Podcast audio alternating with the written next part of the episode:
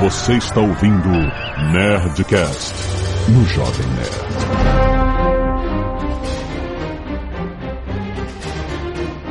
Lada, lada, lada, nerds! Aqui é Alexandre Antônio, Jovem Nerd, eu não me rebelo. Aqui é Carlos Voltor e I won with the Force, and the Force is with me. Aqui é o Tucano e toneladas de fanservice. Aqui é Henrique Granado, Mestre Apoca, e finalmente fizeram uma prequel que presta. Alô, aqui é o Rex e o lado negro da força é forte em mim. Aqui é o Azaghal e vamos gravar Rogue One, a fanservice story. calma, calma, que parece que isso é ruim, mas não foi. Ninguém falou que é ruim. Exatamente. Exatamente. Muito bem, nerds, já sabem, esse é o Nerdcast. Ai, anual de Star Wars, não é lindo isso, cara? Muito bom. Isso é bom, né? Virar uma tradição. Ter um programa especial todo ano só pra falar de novidades de Star Wars. Todo ano tem Star Wars e dezembro é o mês de Star Wars todo ano, amigo. Exatamente, é. E é bem na época do Natal que é pra comprar bastante brinquedo, né? Quanto tempo vai durar isso? O programa ou Star Wars pra sempre? o Star Wars todo ano. Star Wars todo Acho que eu ano. já respondi sua pergunta. Né? Porra, cara, enquanto der dinheiro, vai ter filme do Star Wars, cara. E-mail. Canelada. Merry Christmas, I don't want to fight tonight with. Muito bem, Azaghal, vamos para mais uma semana de e-mails e caneladas ao Nerdcast. Vamos. Azaghal está acabando o ano? Está- É, mas é só isso, você sabe. Só uma festinha, um jantar e é isso. Acabou. E é isso, né? Depois já vem o ano seguinte. Mas as E esse pessoas- ano é sábado. Eu- eu- é Então verdade, é fim de foda-se semana. mesmo. Caiu no fim de não muda semana. nada mesmo. Nada muda, Você exatamente. trabalha até sexta. É, exato. Aí, Você vai segunda- pra casa sábado, enche a cara, acorda de ressaca domingo, E aí, segunda... vai assistir Faustão, vai assistir Faustão e segunda-feira é dia normal. É normal, volta pra trabalhar, compadre. Mas olha só que as pessoas esperam outra coisa no fim do ano. Sempre tem Star Wars e Ai, não estamos dando data esse ano, Pois ok? é. Nós É. vamos fazer o nosso melhor. é, Vocês sabem. eu não sei. Se a gente não der data, a gente Não se compromete. Exatamente. Mas vocês sabem que nós temos o compromisso de fazer o melhor possível. O melhor ao nosso alcance do Nerdcast RPG. Ele está vindo! Está vindo, estamos trabalhando nisso. tá grande isso, né? Mas olha só, Adagal. Não. Pessoas viajam no fim do ano. Ainda tem pessoas que vão viajar no Réveillon. Às Tem pessoas que viajam o tempo inteiro. é, exatamente. Mas às vezes tem cara que tem planos que surgem em cima da hora e o que acontece? Quando você compra passagem em cima da hora. Pessoas impulsivas. Exato. Você Melhor tipo de pessoa. Sempre fica mais caro, aquele negócio, passagem aérea, você- quanto mais cedo você comprar, melhor, e aí nem sempre você pode e tal. Dica para quem compra passagens aéreas, 123milhas.com, Azagal. É um serviço onde você compra passagens aéreas com milhas, mas sem ter milhas. Ó. Sem você ter milhas, entendeu? Sim, entendi. Eu conversei com eles. O fato é que o negócio é comprar milhas dos outros. Isso, ele compra grandes quantidades de milhas, Exato. paga adiantado. Exato. Muitas vezes ele pega milhas ociosas de que sempre sobra, né? A pessoa sempre acaba não usando. Exato, Ou ele exatamente. compra milhas de empresas, o que seja. Mas ele tem esse banco de milhas. E aí ele usa esse banco de milhas para comprar a sua passagem. E Exatamente. por isso a passagem pode sair mais barata aqui no mercado, olha aí. É isso aí. Que beleza! Então você tem mais uma opção para pesquisar na hora de comprar suas passagens. O 123milhas.com. Você entra lá, faz a busca da sua viagem, acha o preço e aí você vai decidir o que, que você vai fazer na sua vida. Exato. A vantagem da internet é essa. Você pode simplesmente comparar. Exato. Ele exato. te diz o quanto você estaria economizando comprando aquela passagem. Exato. Mas você pode simplesmente entrar em outro site e ver também. E se você perceber a vantagem que é comprar num 2, 3 milhas, Você se dá bem. É isso que eu tô falando. Exatamente. Lembrando que esses preços não são promocionais, eles são permanentes, são os preços porque as milhas são mais baratas, é isso? Sim. Site confiável e seguro, parcelamento tem até 3 vezes sem juros no cartão. Lembre-se, você não precisa ter milhas para comprar num 2, 3 milhas. Atendimento dedicado por WhatsApp, Azaghal. Ah, é o saque, saque 3.0. É, é, isso aí. Telefone fixo, obviamente, e-mail, redes sociais e chat. Vai lá conhecer o 123milhas.com pra pesquisar as suas passagens pra sua próxima viagem. Vale a pena, muito bom! E Azaghal, esse Nerdcast muito empolgado. Lembrando que a Nerd Store está cheia de camisetas novas Rogue One, rapaz! É isso aí. Exatamente, rapaz. Sete camisetas Rogue One para você celebrar Exato. mais um ano de Star Wars. muito empolgante. Mais uma celebração com muita empolgação. Olha só, tem a camiseta Rogue One Rebellion que tem todos eles, os, os Rogue Ones. Sim. o Cassian Andor, o K2, tem o Base, tem todo mundo. Chirrut. A camiseta Rogue One Darth Vader, Azagal. É a camiseta preta com o rostão do Vader, é isso. É, é, é, Em vermelho. exato. É, ele tá Foda. no Rogue One, então vale.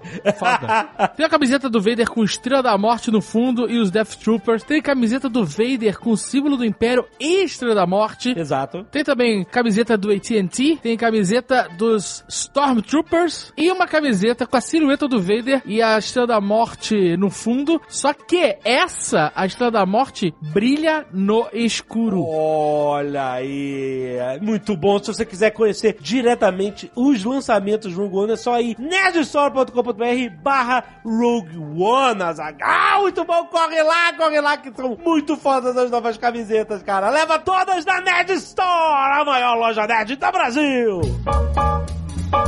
E Azaghal, aproveitando o fim do ano, olha só, nós antecipamos o Nerdcast Empreendedor, rapaz. Exatamente. Que nem no, no final do ano passado, pra galera poder escutar antes das festas, preparar o seu próximo ano. E justamente por causa disso, o Nerdcast Empreendedor deste mês, o último do ano, vai falar sobre 2017.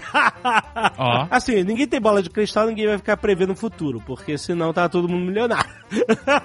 Mas nós vamos pegar e, e tentar delinear uma tendência do mercado. A sua empresa vai depender de como está a economia, a política do país e tal. E nós vamos tentar falar sobre isso de forma isenta, apenas focando nos negócios. O que 2017 pode ser para os nossos negócios. Um papo muito maneiro, o Flávio Augusto vai dar as opiniões dele, que são muito certeiras normalmente, olha aí. e vamos preparar o terreno para empreender em 2017, certo? Muito bom. Aliás, não se esqueça, o Nerdcast Empreendedor é trazido a você pelo meusucesso.com, sua escola de insight e negócios. Vale a pena que no final desse Nerdcast Empreendedor tenha um bom deal. ter um bom, uma boa oferta para você começar a assinar o meusucesso.com. Vale a pena. Tá lá na sua timeline. Não deixe de ouvir o último Nerdcast Empreendedor de 2016 falando sobre como será a vida do empresário em 2017. Muito bom!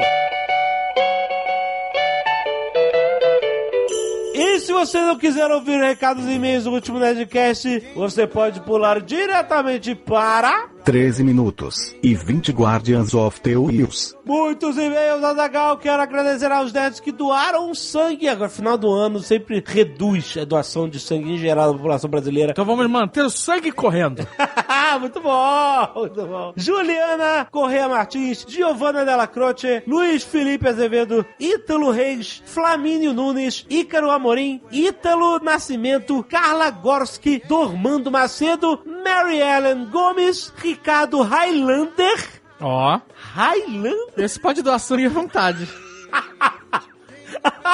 E Aruan Puertas Costas, muito obrigado, galera, doar sangue. Os Calpos Solidários dessa semana só temos o William Duarte de Andrade. Olha aí. Mesmo assim, faz a diferença. Muito obrigado. Você sempre pode doar sangue, cabelo, medula, córnea e dinheiro.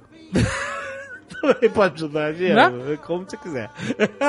temos arte dos fãs da Azagal. Olha só, temos um jovem nerd de Azagal pelo Július Barbosa, que também fez um Ozob muito maneiro. Não, o. Ozob ficou realmente foda. Foda, né? Também temos um Ozob do Danilo Cassonato, fez um Ozob de barba. É, pois Uma é. mistura com a Zagal, assim. Ficou maneiro também. Só que ele esqueceu que o Ozob era ruivo, né? Pois é, a barba também. A barba morreu, ficou preta. e o Thiago Assunção mandou um Oleg com um trabucão, um sniper na mão, muito maneiro, cara. Irado. Muito obrigado, nerds. Não se esqueça que você pode ver as artes dos fãs facilmente pelo aplicativo do Jovem Nerd. É só olhar para a tela do celular enquanto falamos ou o link aí no post para você ver todas É, vai lembrar que tem essas artes e outras que nós não citamos, mas que estão no post. Exato, muito obrigado a todos por trazer. Guilherme Vieira, Por 23 anos. trazer, quem traz as artes. É, eu fã? falei tudo errado. Trazer. Eles vêm aqui e entregam. Por enviar. Por enviar. Ou por fazê-las. Meu cérebro tá. tá Nossa senhora. tá... tá bem. Vamos lá. Felipe Silva, 27 anos, full stack web developer, Santo André, São Paulo. Esse não é o meu primeiro e-mail. O e-mail é curto, realmente, e é só para falar que desde que o Nerdcast veio ao ar semana passada, já aconteceram umas duas merdas Caraca. só no início da semana. Sinistro, maluco. 2016. Um atentado que matou. Então não tem essa de 2016. Não, eu sei que não tem, mas Tem é, por- essa. é porque o Blue Hand falou, ainda tem espaço pra acontecer As mesmo. pessoas se apegam demais nesse negócio do ano. Até parece que segunda-feira vai mudar tudo. Vai ser É, uma não merda. vai mudar, mas é que... O ritmo da merda, ele vem no embalo. É que nem Rio. Foi sinistro, foi sinistro. Teve o atentado que matou o embaixador russo na Turquia. Sinistro. Muitos deles têm foto, tem filmagem. Caraca, e assim, tem muita gente que tá levantando teorias da conspiração, né? Sim. Porque o cara tava sozinho, atrás do embaixador, conseguiu é. largar um monte de tiro no maluco, acertou mais gente, inclusive. Ficou fazendo um puta discurso e ninguém atirava no filho da puta. Aí depois foram e mataram o cara. Caraca, muito que... É, e tudo que envolve a Rússia é muito cinematográfico, né, cara? Sinistro, mano. Foi muito sinistro isso, cara. E teve um atentado na Alemanha. Alemanha em Berlim. Mais um atentado usando caminhão. Pois é, terrível. Partido pra cima das pessoas. Então, realmente, o resumão. Caraca, cara. Meu irmão. tá Vamos foda, torcer maluco. pra não acontecer mais nada. Não, caraca. Daqui pra frente. É, pois é, né? Não adianta torcer pra não acontecer mais nada 2016. Se pode acontecer em 2017. Vai acontecer, né? Você sabe. Então é isso. Infelizmente. Guilherme Vieira, 23 anos, físico, Niterói, Rio de Janeiro. Olá, esse não é o meu primeiro e-mail a ser lido, Azagal. Olha só. Olha. Queria falar sobre outra medalha inédita ocorrida nas nossas Olimpíadas, visto que o Felipe, no último Nerdcast, comentou de uma outra. Fiji conquistou sua primeira medalha em Olimpíadas e logo uma de ouro da estreia do Rugby Sevens nos Jogos Olímpicos. Mas a grande questão aqui nesse panorama de contexto internacional é que Fiji ganhou de lavada 43 a 7 contra a Grã-Bretanha, sua antiga metrópole imperialista e criadora do esporte, que só largou o osso em 1970. Falo da relevância disso, pois eu estava no estádio assistindo ao jogo junto de alguns fijanos e fiquei emocionado com a reação Não só pela primeira medalha, mas principalmente pelo sentimento de revanche contra seus antigos dominadores. Um torcedor já meio bêbado em particular gritava coisas como volte pro seu país e diversas demonstrações dignas de uma segunda proclamação de independência. Ainda mais se você considerar a precariedade dos locais de treinos na ilha. Time composto por até carcereiros e cortadores de cana. E os caras ganharam a medalha olímpica, cara. Excelente. Sinistro. É isso aí, viu? Não é de tudo ruim. Pois é, passou. Não passou. Passou 2016. Não passou. 2016 passou, ué. Caraca, as pessoas se prendem demais. Essas, esses, Mas é, muda a data do cheque, Data cara. comercial! Data do cheque. Data comercial. Eu sei que tudo é Isso é igual. só pra vender peru. Antes de começar esse programa, vamos fazer um jabá especial. Sim. Relacionado ao tema, Exato. que é sobre a JediCon do Rio de Janeiro. Oh, rapaz. Opa. Alô, cariocas fanáticos por Star Wars e nova geração que está começando. Na verdade, não precisa a ser só carioca, vai ser qualquer um. Você pode viajar até o Rio de Janeiro. Sim, mas é Você conhece a cidade local. maravilhosa. Mas Henrique, explique pra gente qual é a situação atual da JediCon no Rio de Janeiro. Eu sei que tá rolando um crowdfunding. Ó, E eu sei que vocês estão com ideia de trazer personalidades internacionais. sério? Correto. Tá sabendo? Sério. Olha e é aí. por isso que eu digo que não precisa ser carioca mesmo, não. O pessoal do Brasil inteiro vai querer vir porque a gente tem um convidado especialíssimo. Eu vou falar daqui a pouquinho dele. Mas enfim, a gente já desde 2015 tá fazendo o que a gente chama do Jedi Funding, né? O crowdfunding da JediCon. A JediCon, é, muita gente já conhece, é um evento só de Star Wars, dedicado aos fãs e é feito por fã-clubes, né? A primeira edição da Nerd Store, antes Sim. da versão online, Sim. aconteceu na JediCon do Rio de Janeiro. Uma barraquinha na JediCon do Rio de Janeiro. Olha aí, você tá vendo no aplicativo, tem a foto aí. Em 2006. e Caraca, nós vendemos Temos 12 camisetas. 10 anos foda. atrás, né, cara?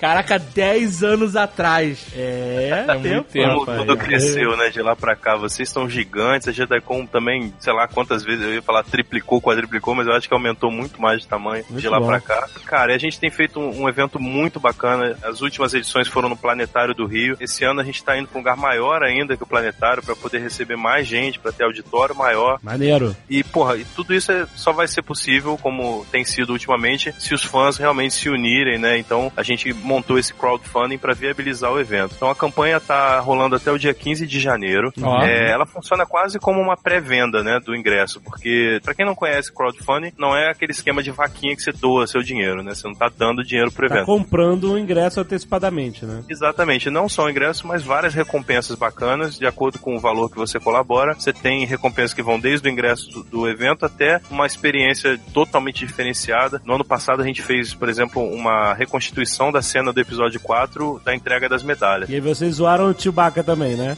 Não dando medalha Tinha, pra ele. óbvio, né? Cara, É óbvio, tinha que ter é óbvio. feito a reconstrução com justiça. E com justiça, exatamente. Porque Mas o não Chewbacca tinha, não teve lá- tinha um. Olha, se tivesse um cosplayer de Chewbacca, a gente teria feito justiça. Mas não tinha um cosplayer de Chewbacca Porra, naquele ano. sacanagem. E foi mó barato, porque, é, enfim, só recebeu a medalha os colaboradores que fiz- compraram a cota máxima do crowdfunding e receberam a medalha do Timothy Zahn, cara, que é Ó. simplesmente o maior autor americano, né, de, de literatura de Star Wars, é o autor dos principais livros. A gente fez muito jabá de de livro do Timothy Zahn, cara. aí, exatamente.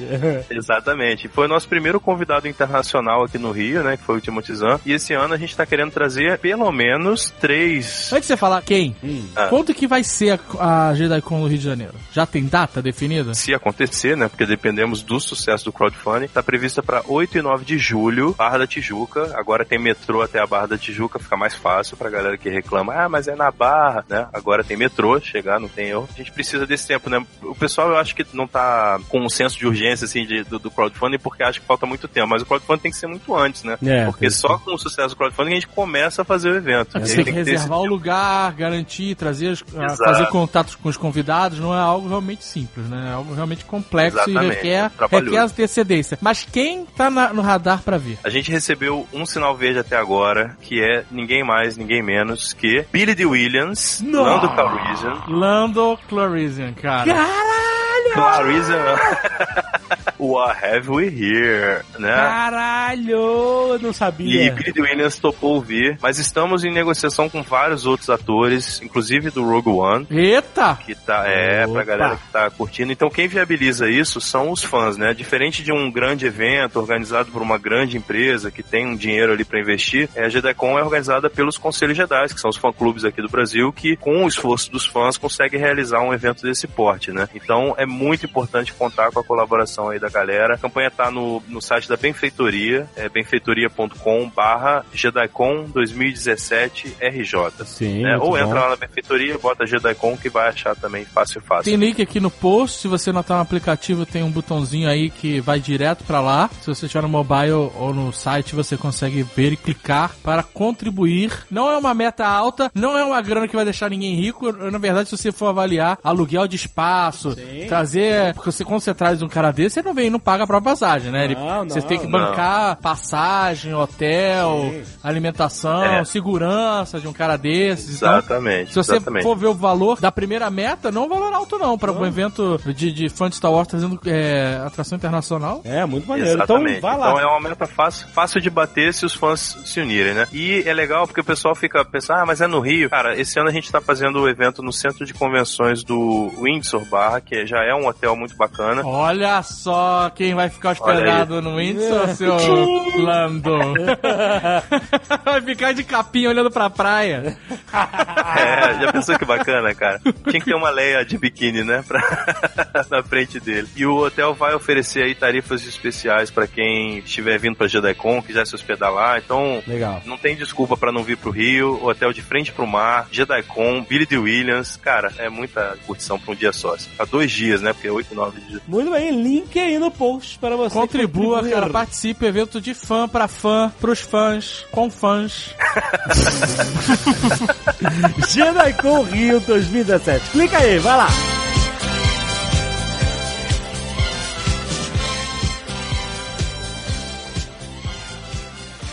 Atenção, interrompemos a edição desse Nerdcast para alertar que a partir de agora você está entrando na zona de spoiler. Ouça por sua conta e risco.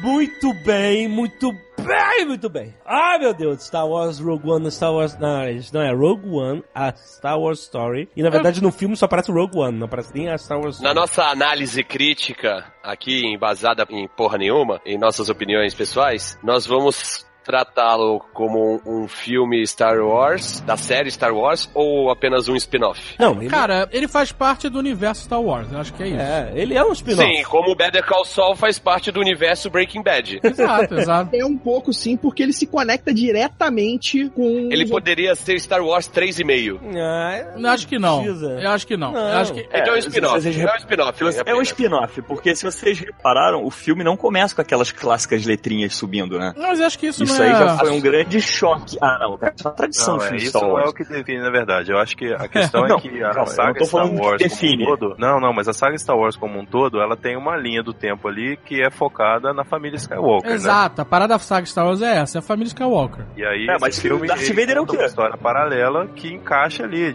se posiciona em algum momento da saga, enfim. Mas a história do Rogue One, Rex, não é sobre o Darth Vader. Exato. Aparece na Então. história, mas não é a história dele. As pessoas sempre falam isso, Star Wars é a história sobre os Skywalkers. Porra, e o Anakin Skywalker é o quê? O Darth Vader, cara. Ele é um Skywalker. Os três primeiros filmes, o episódio 1, 2 e 3, é sobre a vida dele. É. E os outros são sobre o filho dele, Luke Skywalker. E o 7 é sobre o neto dele, então... Exatamente.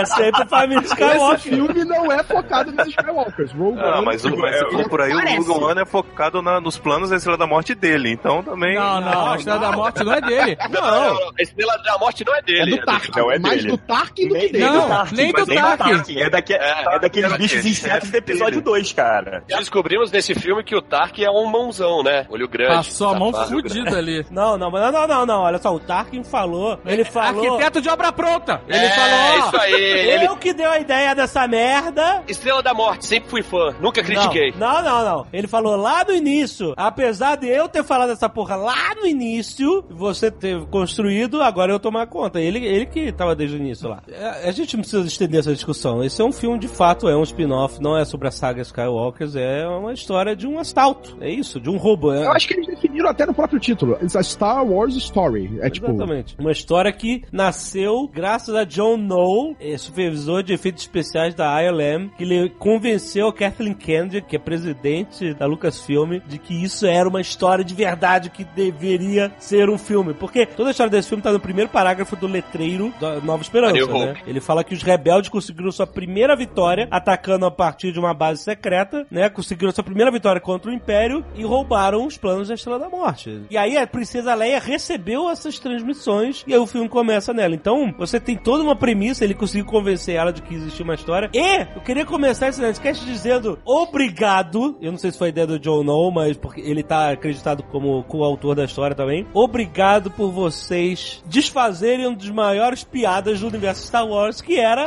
a fraqueza da Estrela da Morte, cara. Os caras Foi sensacional isso. Caralho, eu achei muito tão foda que a fraqueza foi plantada de propósito, cara. Esse não é o único, a única piada que eles explicam, né? Eles também explicam que os Stormtroopers não erram os tiros porque eles são ruins, mas porque a força está protegendo os heróis, cara. É verdade. É verdade. É. Ah, Porque isso tem tem uma- força, força comigo e é isso aí, vambora, vamos passar É verdade. Tem até uma cena engraçada no filme que assim, dá um meio que um espanto, que quando você mostra aquela, aquele primeiro ataque do Sol Guerreira, né? no- nos soldados pra capturar os cristais. Que o nome é um spoiler do caralho, né? Por quê? É, o nome é um spoiler. Só guerreira. Putz, Ele viu uma guerreira.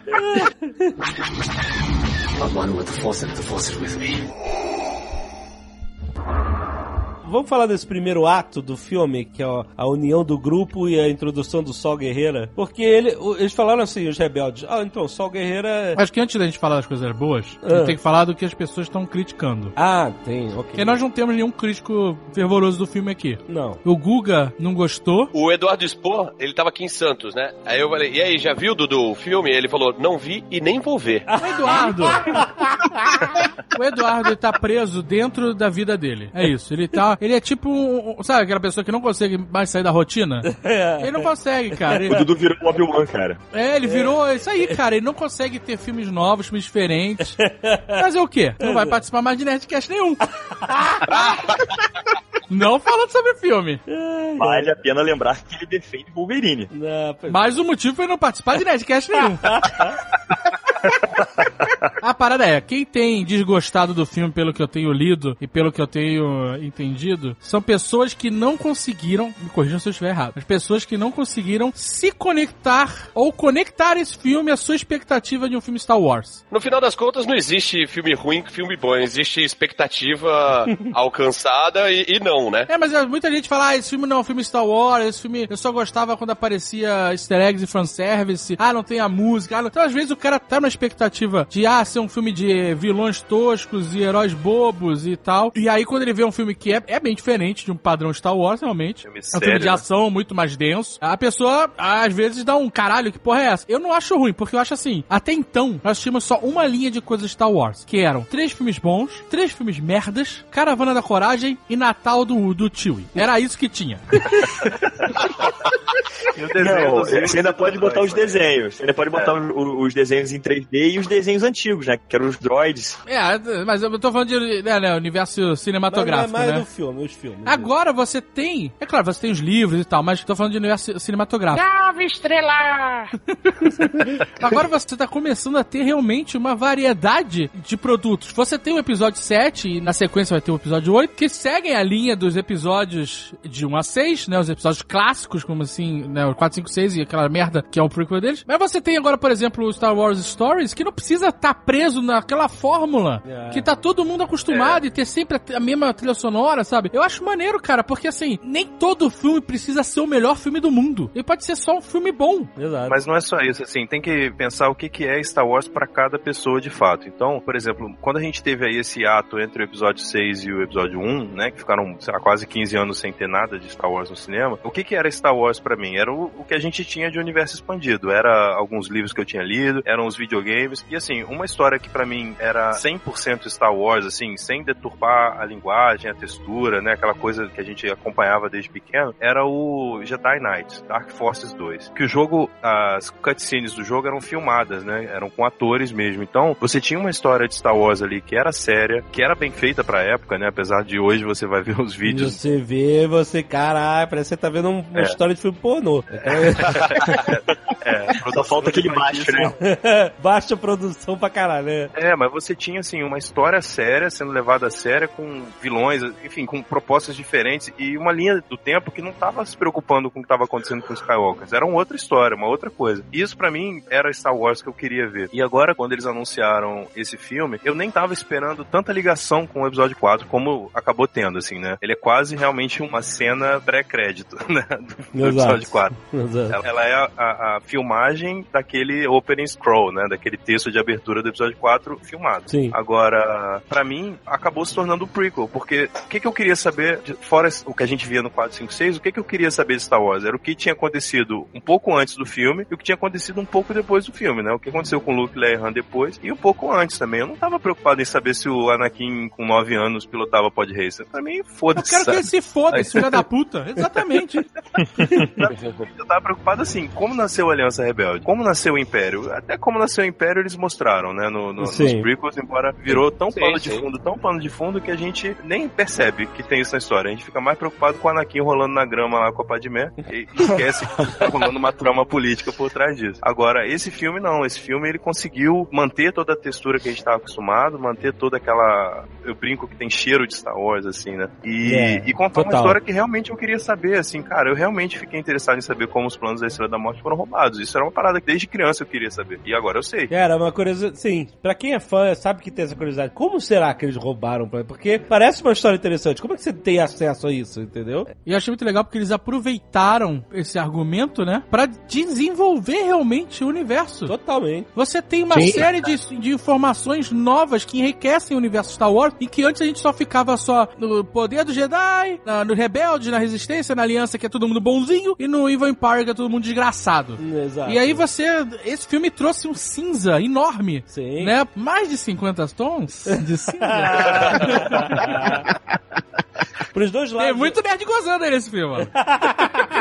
E o legal é que você vê, assim, o ponto de vista dos rebeldes, como assim, como eles entregando os pontos, né? Porque você tem ali, se não fosse por essa iniciativa do grupo Rogue, né? Do Esquadrão Rogue, como eles apresentam ali, eles não tinham aquela magnitude, né? Como fala o General Akbar, né? É um império formado com uma arma de destruição em massa, que os caras têm controle total sobre praticamente a galáxia depois de, de demonstrar esse poder. Ele dá essa explicação pra gente, e é por causa deles que é possível. Isso até justifica o final do filme, né? Não, isso não sobrar ninguém. Porque o sacrifício deles, a iniciativa deles, o sentido da palavra rogue aí, né? Faz com que realmente, cara, se não fosse por eles, a gente nenhuma rebelião teria completa agora. Porque eles é que unificaram tudo. Então é bacana esse, como eles mostraram isso. Mas olha, só corrigindo o detalhe que você falou, que eu percebi vendo o filme pela segunda vez, que o Rogue One é o call sign, né, o- do piloto. Piloto. Daquele piloto do Império que desertou. Entendeu? Que ele fala assim, qual, quem é você? Qual é o seu call sign? Aí o cara, Rogue, Rogue One. E aí depois, quando ele tá falando com o, o outro bom Calamari, que tá comandando lá o ataque, ele fala, ó, Rogue One, may the force be with you, alguma coisa assim, entendeu? E era quando ele tava falando com ele. É, esse filme deixou algumas coisas mais bonitas em relação ao que a gente já sabia, né? Porque antigamente nos filmes a gente tinha o Red Squadron, o Blue Squadron. Não, o Blue não tinha, porque eles. Gold, é o Gold Squadron, Red. Squadron. Gold. É, era pra ser Blue, mas eles estavam tendo problemas com o fundo azul dos efeitos especiais e mudaram pra vermelho.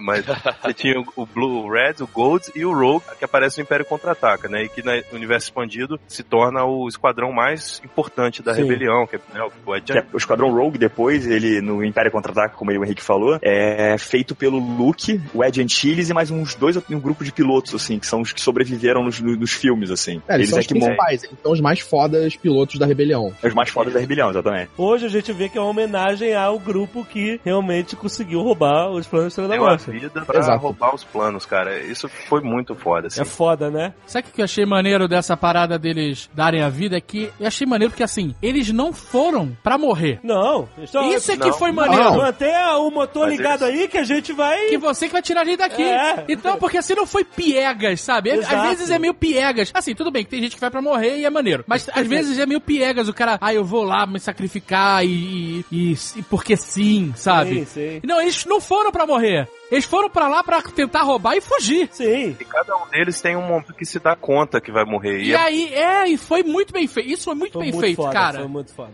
Você aceita, você aceita as mortes e sofre. Na real, aqueles que se aliaram depois, né? Que eram Marines, os, né? Os, Os Marines, os Marines é, do os Alien Marines dois. lá, esses, esses sabiam que Esse morrer. estava com, esse estava com o feeling que ia morrer mesmo, né?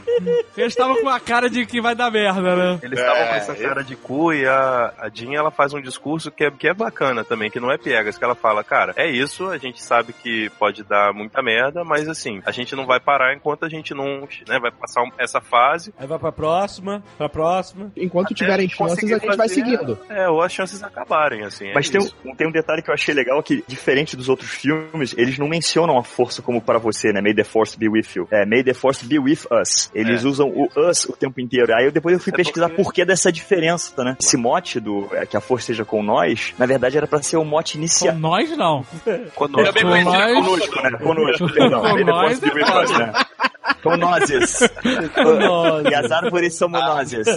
As árvores. Então, é, esse era pra ser o mote inicial que o Lucas criou na época. Ele é que foi mudado depois pra May the Force be with you. Então no filme eles mantiveram essas coisas. Tem muitas coisas do filme que estão ali, por exemplo, que nem foi o- pega o original do conceito do George Lucas. Os Guardiões de Willy, É, os Guardiões de Wii também era, o- era o que era pra ser o nome do episódio 1. Journal of the Wheels. É, e os, e os cristais Kyber, né? A primeira a ideia da história era que tivesse uma espécie de cálice sagrado, que fosse um Kyber Crystal lá, e o Darth Vader estivesse atrás dele e tal, não sei o que, é um dos primeiros E o conceitos, né? que a- o laser da Estrela da Morte é verde. Eu achei muito bacana essa coisa deles misturarem o cristal do lightsaber com a coisa do, do laser da Estrela da Morte, assim. Tipo, e, e não só isso, mas eles dizerem uma parada que a gente nunca imaginou, que o cristal, na verdade, ele não é uma, um- só um catalisador de luz, ele é o power source, assim, né? Ele é a bateria do lightsaber. Sim. E aí você precisa de muito cristal pra alimentar a Estrela da Morte, pra canalizar aquela energia toda. Ou, a Estrela da Morte, seja, na verdade, é um gr- uma grande lightsaber. obrigado, Zaquinho. Os cinco ao mesmo tempo, né? O pai da Jean Erso, qual é o nome dele? Galen. Galen. Galen Erso. Ele, ele não fez só aquela. O pavio lá, como ela fala, botei um pavio dentro do seu negócio. Esse não foi a única zoada na Estrela da Morte. Ela é muito zoada no geral. Como assim? Por exemplo, ela não tem como regular a mira. Ela sai sempre no mesmo. Sabe qual é? Você tem que girar o planeta inteiro pra acertar o tiro. Não tem É um. verdade. Ele de cabeça pra baixo. Não tem um canhão que dá uma acertada. Não. Sai daquela antena gigante ali, meu amigo. Ela tem que olhar pro, pro lugar. Tanto que no último tiro eles erram. Eles erram. É, deu errado, né? Errou foda. deu errado, Ele é acertou, foda. não é preciso, sabe? qual é? Não é a guerra do Golfo a parada. Exato. O míssil não entra pela janela. E não tem proteção. Os caras que ficam do lado onde o raio Caralho, atira. isso é uma zoada, meu irmão. Cara, aqueles caras até sacaneiam isso no Family Guy. No... É. Que é, tipo, os caras ficam ali sem proteção. E aí vem o tiro. Bem, E no. Retorno de Jedi também, quando tá tendo a batalha lá, a Estrela da Morte começa a atirar nas naves, né? Que é uma coisa que no episódio 4 não acontece, mas... Ah, e ela muda a as, mira. as naves, ela, não, então, ela começa a mirar ali. Só que, porra, era só, a é só os rebeldes terem ido pro outro lado da Estrela da Morte, tava tranquilo. Era eles ficarem rodando a Estrela da Morte mirando neles e eles dando a volta no planeta. Cara, olha só, a parada. Pensa, pensa nisso. A parada tem o poder de destruir um planeta. Sim. Ela causa um terremoto absurdo quando ela tá no, na força mínima. É, que é um reator só que eles falam. Como aqueles caras que estão no tubo da parada não são desintegrados? Como, cara? Como eles estão ali de boa? A parada é o seguinte: se você estiver do lado de uma M60 atirando, você não vai se machucar. É se aí. estiver na frente, você vai se machucar. É, isso aí. É, tá certo. Mas o lightsaber, por exemplo, é uma parada que é extremamente quente, derrete porta, né? Pois é. O cara bota do lado da cara. Como é que não derrete o cabo e, não, e a mão da pessoa? Cara, se a gente começar a entrar nessas Pois é. maluquices, brother, Funciona, não dá como é certo. que a luz para, né? É, não dá. Ela não para, ela se dobra sobre ela mesma. Ela vai e volta. É, ela, a luz não para, não para. A explicação é que ela dobra. Entendi. É, não dá pra entrar na É, física não de Star não Wars. dá. É, não, não dá, não dá. Mesmo porque no Nerdologia o Atila já mostrou que é impossível construir essa merda. Exato. É, não, e era legal quando a gente era mais ingênuo, não questionava tanto as coisas, né? Não tinha internet, não tinha porra nenhuma, tal, não sei o quê. A única discussão de Star Wars é se quando explodia a nave, podia sair fogo ou não, porque é no vácuo, né? E fora o, o negócio do som do espaço, que também é impossível. É, porra, tem que ver.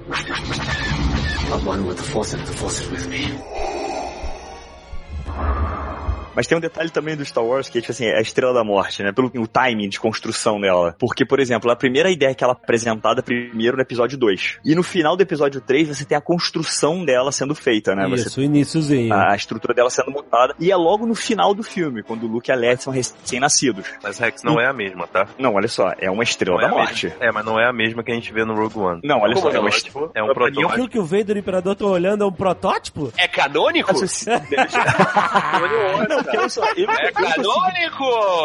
É, é Clone Wars, Clone Wars é canônico. olha só, eu tô me baseando no que a gente vê nos filmes, tá? Seguindo a linha de filmes. Não Mas- tem como saber se no episódio 3 aquilo é um protótipo, bem, um mas- mock-up Não, não pra tem como um saber. da Estrela Vou da pegar- Morte. Não, não tá tem como bom, saber. então, Pega daí, Rex. Eles fazem a Estrela da Morte, eles estão terminando de construir a Estrela da Morte, né? Você tem ali o Tarkin, o Palpatine e o Darth Vader na cena final. Isso. Tem uma cena no filme que você mostra a garota pequenininha, eles estão em Coruscant, tá lá a mãe, o pai que já participa do projeto da Estrela da Morte, que é o Erso lá. Tem. Única cena seca dele.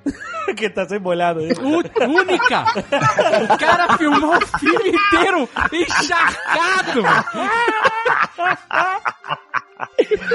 Se o cara for na calçada da fama depois desse filme, a mão dele vai ficar enrugada.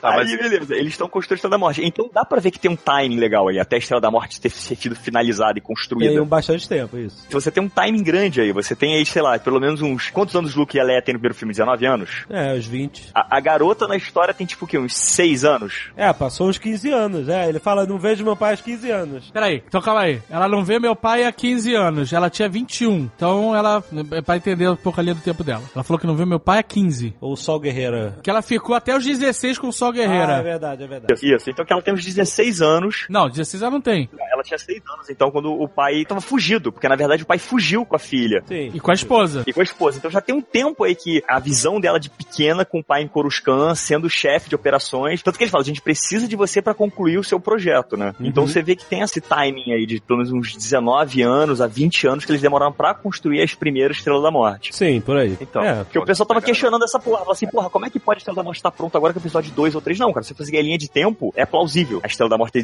demorado 20 anos pra ser Não, executada. não, não, não, Mais não, o tempo que o... Não, Não vamos entrar nisso também, Rex, cara. Não. Não, é plausível. Pra construir uma estrela da morte, brother. Você vai precisar 100 mil anos com trabalho escravo de toda a galáxia, cara. Pra construir um planeta. Caraca, deixa eu entrar que eu vou responder tudo. Não é um planeta, é uma estação espacial.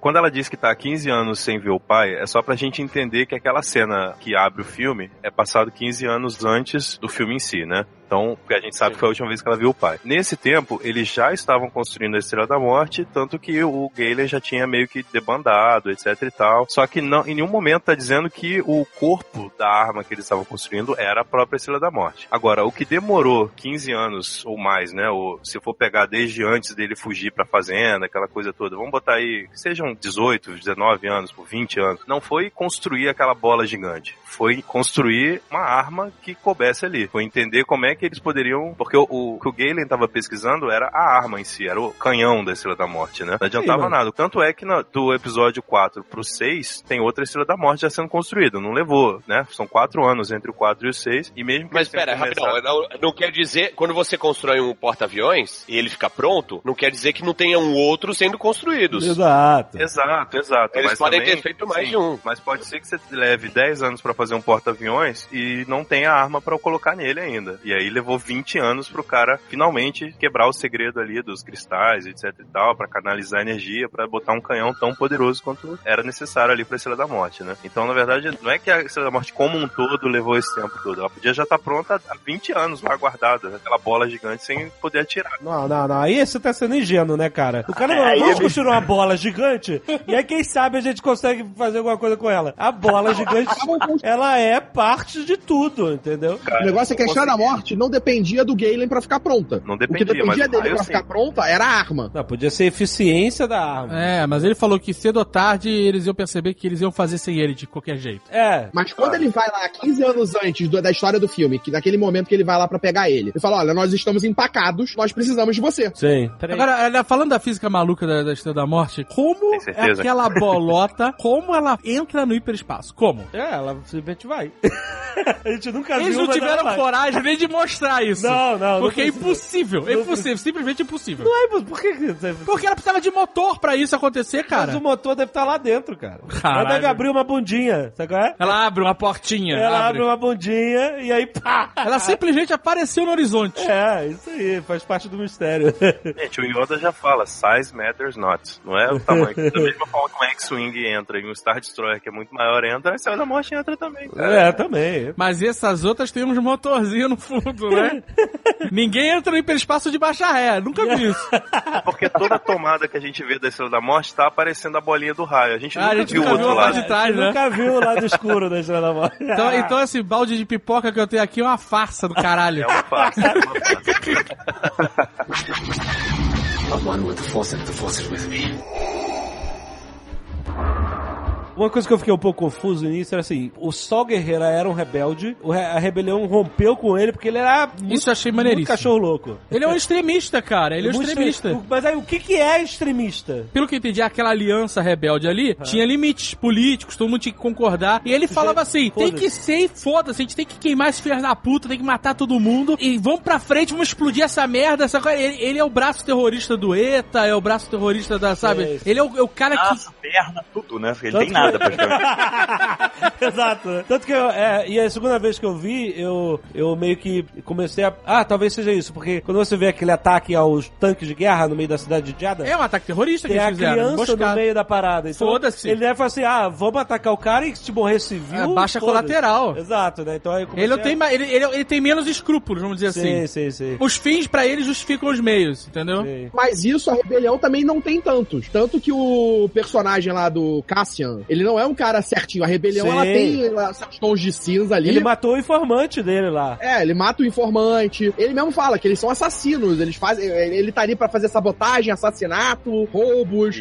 Mas eles agem na surdina. Isso é com certeza. Mas eu acho que a diferença é essa. Eles agem mais na surdina. Ah, eu vou matar esse informante aqui, porque senão eles vão Sim, me pegar ou vão saber o que, que ele sabe. É, é, eles vão pegar o cara e ele vai falar. É, e- e- enquanto o Sol Guerreira, ele não não age na surdina, ele faz um ataque terrorista contra uma tropa de Stormtroopers, cara. Exato. No meio da cidade. Mas É, o se a Só rebelião agisse como o só Só guerreira, Guerreira, o Só não teria tido Guerreira, aquela discussão final ali do conselho falando, ah, ela está vindo com a ideia de invadir lá eh, Skirf. Vamos pra lá ou não? Scarif, Scarif. Cari, Cari. vamos pra lá ou não? Aí ficaram, ah não, lá é perigoso, não, não, não podemos, isso. Se fosse o Sol Guerreiro, era, vamos. Sim, era é, direto, não tinha O, de- discussão. o detalhe é que o Só Guerreira é o cos pobre do Darth Vader, né? Ele tem asma, ele não tem os braços, com não tem membros. perna, ele é extremista, ele é o cos pobre do Darth Mas eu Vader. achei muito maneiro esse viés, sabe? De, ah, a Aliança Rebelde não são só essa galera em volta de uma mesa holográfica conversando, sabe? Não, tem um outro grupo que se maneiro. separou e é extremista e, e parte pra cima e foda-se, É sabe? muito maneiro, porque ele vai desmembrando em vários matizes esse universo. Mostra os rebeldes extremistas. E mostra que esses rebeldes extremistas causam problema, tanto que eles deslocaram pra dentro da atmosfera o Star Destroyer por causa desses caras. É, sim, sim. O bacana do Sol Guerreiro é que ele foi criado pra série animada, né? Pro Clone Wars. Ele É. aparece brevemente no Rebels. Clone Wars. No Não, antes do Clone Rebels Wars ele ainda. aparece, ele vai aparecer agora no Rebels. Ele aparece no Clone Wars e já como um extremista, assim. O episódio que ele aparece, ele tem que tomar uma decisão difícil, né, Pra salvar. Ele é um líder de guerrilha, de milícia mesmo, né, no Clone Wars. É, é, ainda não existe a rebelião no Clone Wars, mas ele já luta contra o Império, né? Quer dizer, contra os separatistas, no caso do Clone Wars. E ele tem que tomar uma decisão difícil lá, onde ele ou ele segue a missão dele e mata uma pessoa, quer dizer, deixa morrer uma pessoa importante pra ele, ou ele salva essa pessoa. E ele deixa morrer, e é uma pessoa muito próxima a ele, bem o Sol Guerreiro extremista que a gente vê no filme. Quer dizer, eles não criaram essa personalidade do Sol Guerreiro pro Rogue One, eles aproveitaram essa personalidade que ele já tinha no Clone Wars, né, onde ele, ele valoriza muito mais a causa pela qual ele luta do que as pessoas que ele ama. Ele é amargurado no filme por causa disso, assim, por todas as decisões difíceis que ele teve que tomar. Até quando ele acha que a Jean tá lá pra matar ele, ele, ele fala assim, pô, você veio pra me matar, mas não sobrou muito de mim, né? Aham. Ele não tá se referindo só ao corpo dele que tá mutilado. A mente dele também já foi dilacerada por todas as decisões difíceis dele, sabe? Não, não, e lá ele, nesse momento você vê que tá piroquinha na cabeça. né? Tá, tá. Aquela Aquele- parada de asma dele não é asma, né? Tá ligado? Aquilo ali tem uma parada ali, com certeza. Porque toda É, vez que ele dá uma ali, Não, ele é um assustador. É o Vaporizer. eu quero- vaporizer. É legal essa parada porque, assim, você pegar na história, na vida real, assim, quase todos os grupos acabam tendo dissidentes. Sim, sim, total. Um exemplo na vida real é o Magneto, o dissidente do Xavier, né? Na vida real.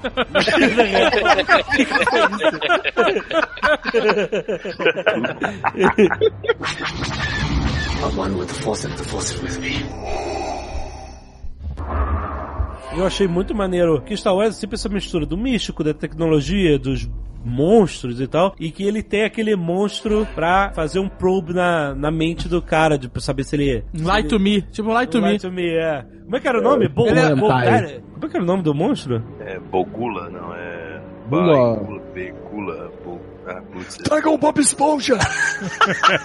Mas eu, tipo assim, eu achei maneiro essa parte que ele vai saber se o cara tá falando a verdade ou não. E ele falou assim: o único efeito colateral é que você perde a mente, né? Você fica louco, né? E aí quando. O cara ficou maluco, mas ele se recuperou rápido. Então, né? é, é isso que eu falo assim. No final não teve nenhuma consequência. Por quê? Mas talvez você tenha ficado louco se você estiver mentindo. Não sei, não sei. Não, eu acho que na real, essa parada aí desse bicho deve dar uma onda e ele, ele deve fazer isso todo dia depois do café da manhã. Por isso que ele ficou maluco. Aquele respirador dele tá ligado no rabo do bicho, né? É, caralho! Ele tá respirando polvo. Ele tá respirando polvo. É, Ele dá uma puxada aquele ele dá uma puxada com vontade. O bicho até se eriça. Ih, caralho, lá vem. O cara dá uma cafungada e depois puxa de volta. Mas o Bold, ele ficou numa espécie de transe ali que só saiu de fato porque o Cassian chegou pra, e, e ficou falando, né? Ah, o Galen Nurse. Sou o piloto, você é o piloto? piloto. É. E aí Aí, ele eu meio que o foi, piloto. aquilo foi trazendo a memória dele de volta e ele saiu do transe, assim, mas pode ser que se ele não tivesse ficado numa outra cela longe, o cara tivesse lá até hoje, delirando. Ah, Eu gostei desse personagem, ter um piloto traidor, né? É, do do. Império, eu achei bem legal. É o Shiura que fala com ele assim: olha, tem alguém ali. Shiura, Shiru, Shiru. Shimira, o Shimira. o Shimira. Shimira. O Chuchu Magarua. vamos anotar o nome dos personagens e deixar no papelzinho. Abre no MDB, abre o MDB aí, Rex. pô. Eu, ainda não peguei o nome dos personagens, cara. Eu não O peguei o nome dos Shimira, o personagens. Shimira, Shimira. Shimira. Shimira imune, Shimira imune. imune. Você acha que ele que... Não, não foi, não foi. né? Não, porque é ele que identifica. Ele para, ele analisa, tem alguém ali. É ele Ele que devia estar ouvindo o cara respirar, o cara falar alguma coisa. Ele é cego e tem. Não, porque no final ele tocou a mensagem do Galen e a Jim chegou, opa, cheguei, e, é- e viu a mensagem e, tipo assim, não fez muita diferença, né? Ele ter né, feito aquela parada de... Ele passou no saving, ele passou no saving. É, foi isso, foi RPG, o cara passou no save. Eu acho que, na verdade, o que o, o Sol Guerreira tava querendo descobrir era se aquele cara queria matar ele. É, isso era uma armadilha. Então a- ele usou lá o bicho e tal, Mas só pra bastava, isso. bastava ver a mensagem. Pô, era o cara falando. Ah, mas ele tava muito pirado. Ele podia falar, essa mensagem, na cabeça dele, essa mensagem aí é pra me enganar, pra ele me matar. Porque ele viu a garota que ele criou e ele ficou nessa piração. Você veio pra me matar? E, ele- e você vê que ele fala de um jeito que ele foi. Então esse cara tá perdido. We lost him. We lost him. A gente tá levando a sério o que o, o, o, o maluco, velho, tá falando. Ele pode falar qualquer coisa, tava doidão, brother. A gente viu depois que ele tava doidão. Ah, ele pode falar aí. qualquer coisa. Mais alguma coisa naquele O cachimbo. efeito que faz ali. colateral é que sua mão fica amarela. Podia ser também. olhou pra mão, olhou pra mão, olhou pra mão.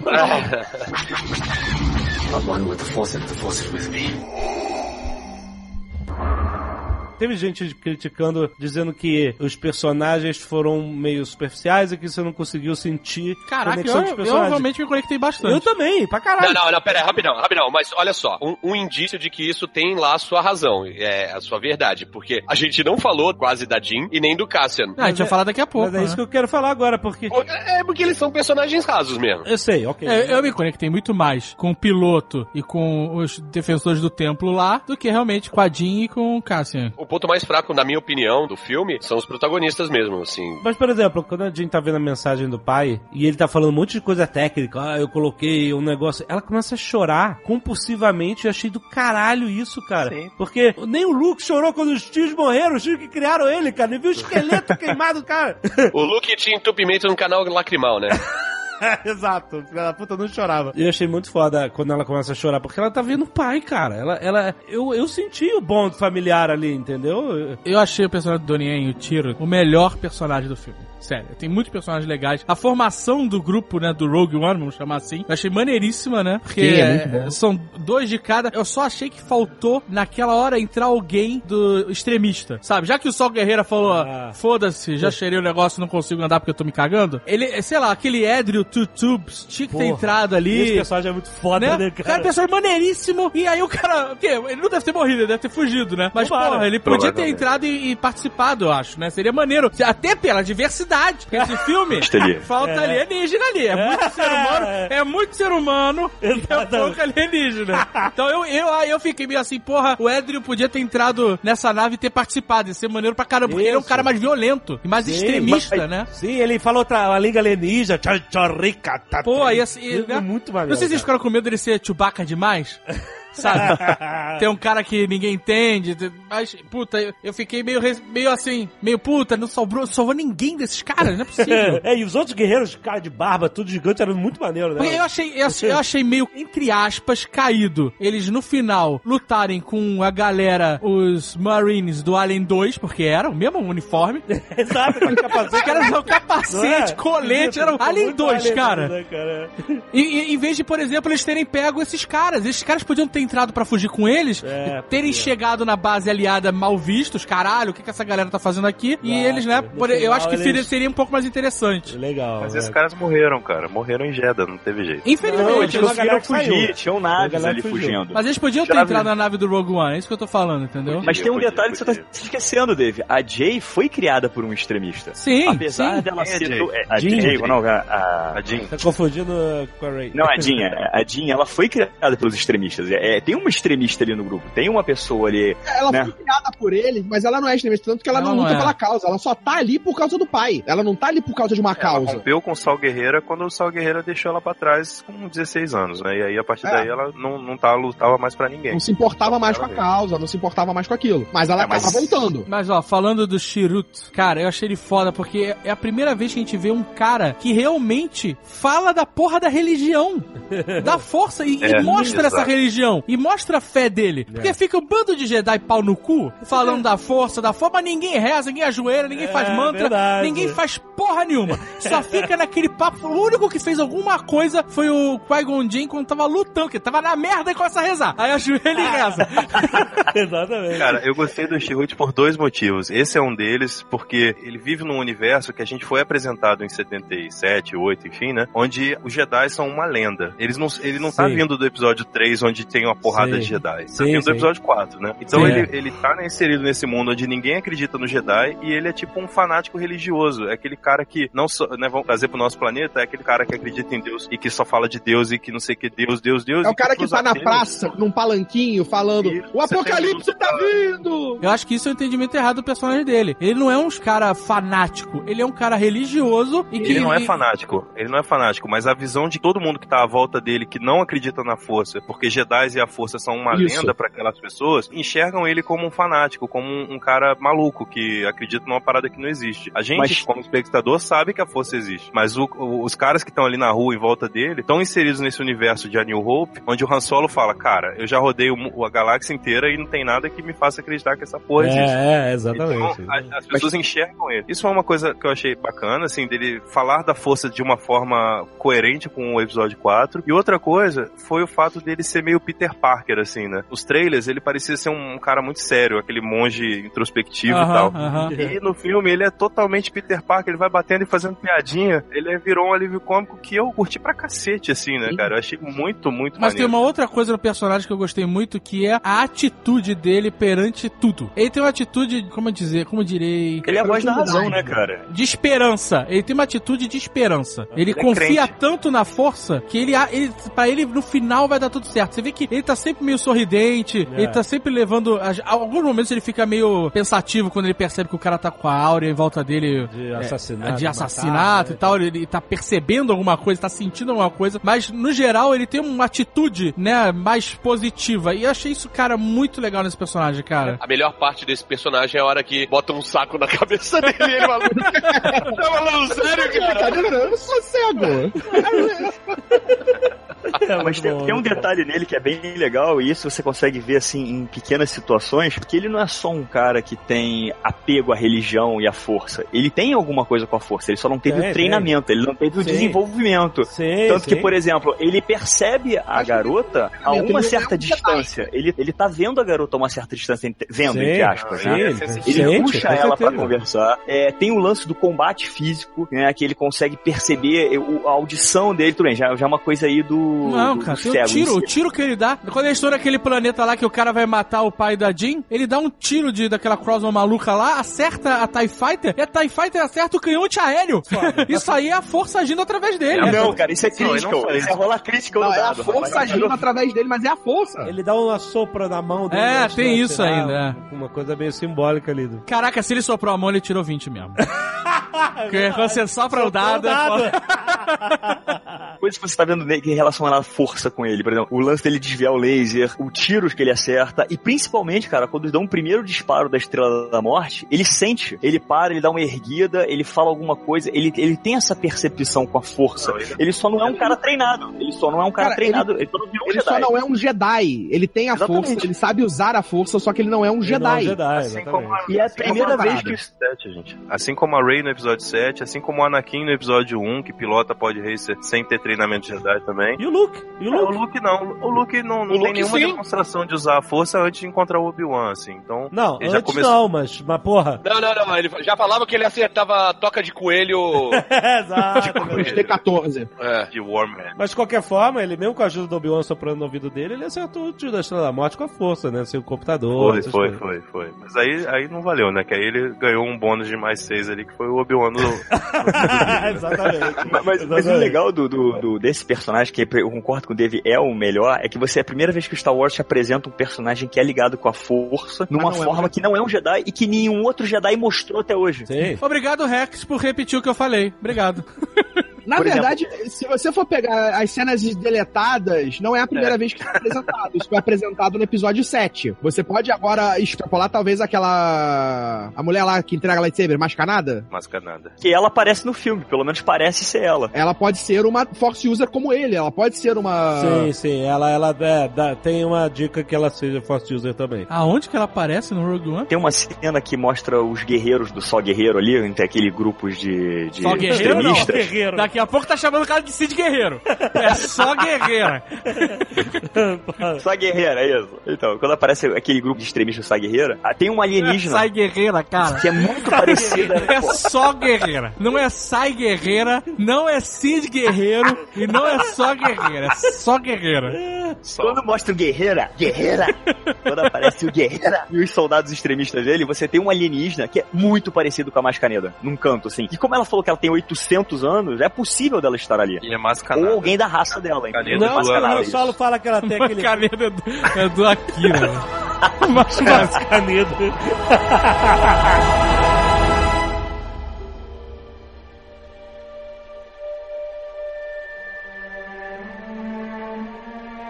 Eu achei muito maneiro a gente conhecer a cidade de Jeddah, de onde vem os Jedi. Muito maneiro. a cidade de Jeddah tem um problema pra mim. Qual é o problema? Assim, eu não sei explicar por que é isso. Mas toda vez que alguém fala Jeddah, ou eu leio Jeddah, ou eu vejo Jeddah, eu lembro daquela música da Lady Gaga, Judah. Carinho, vai se fuder.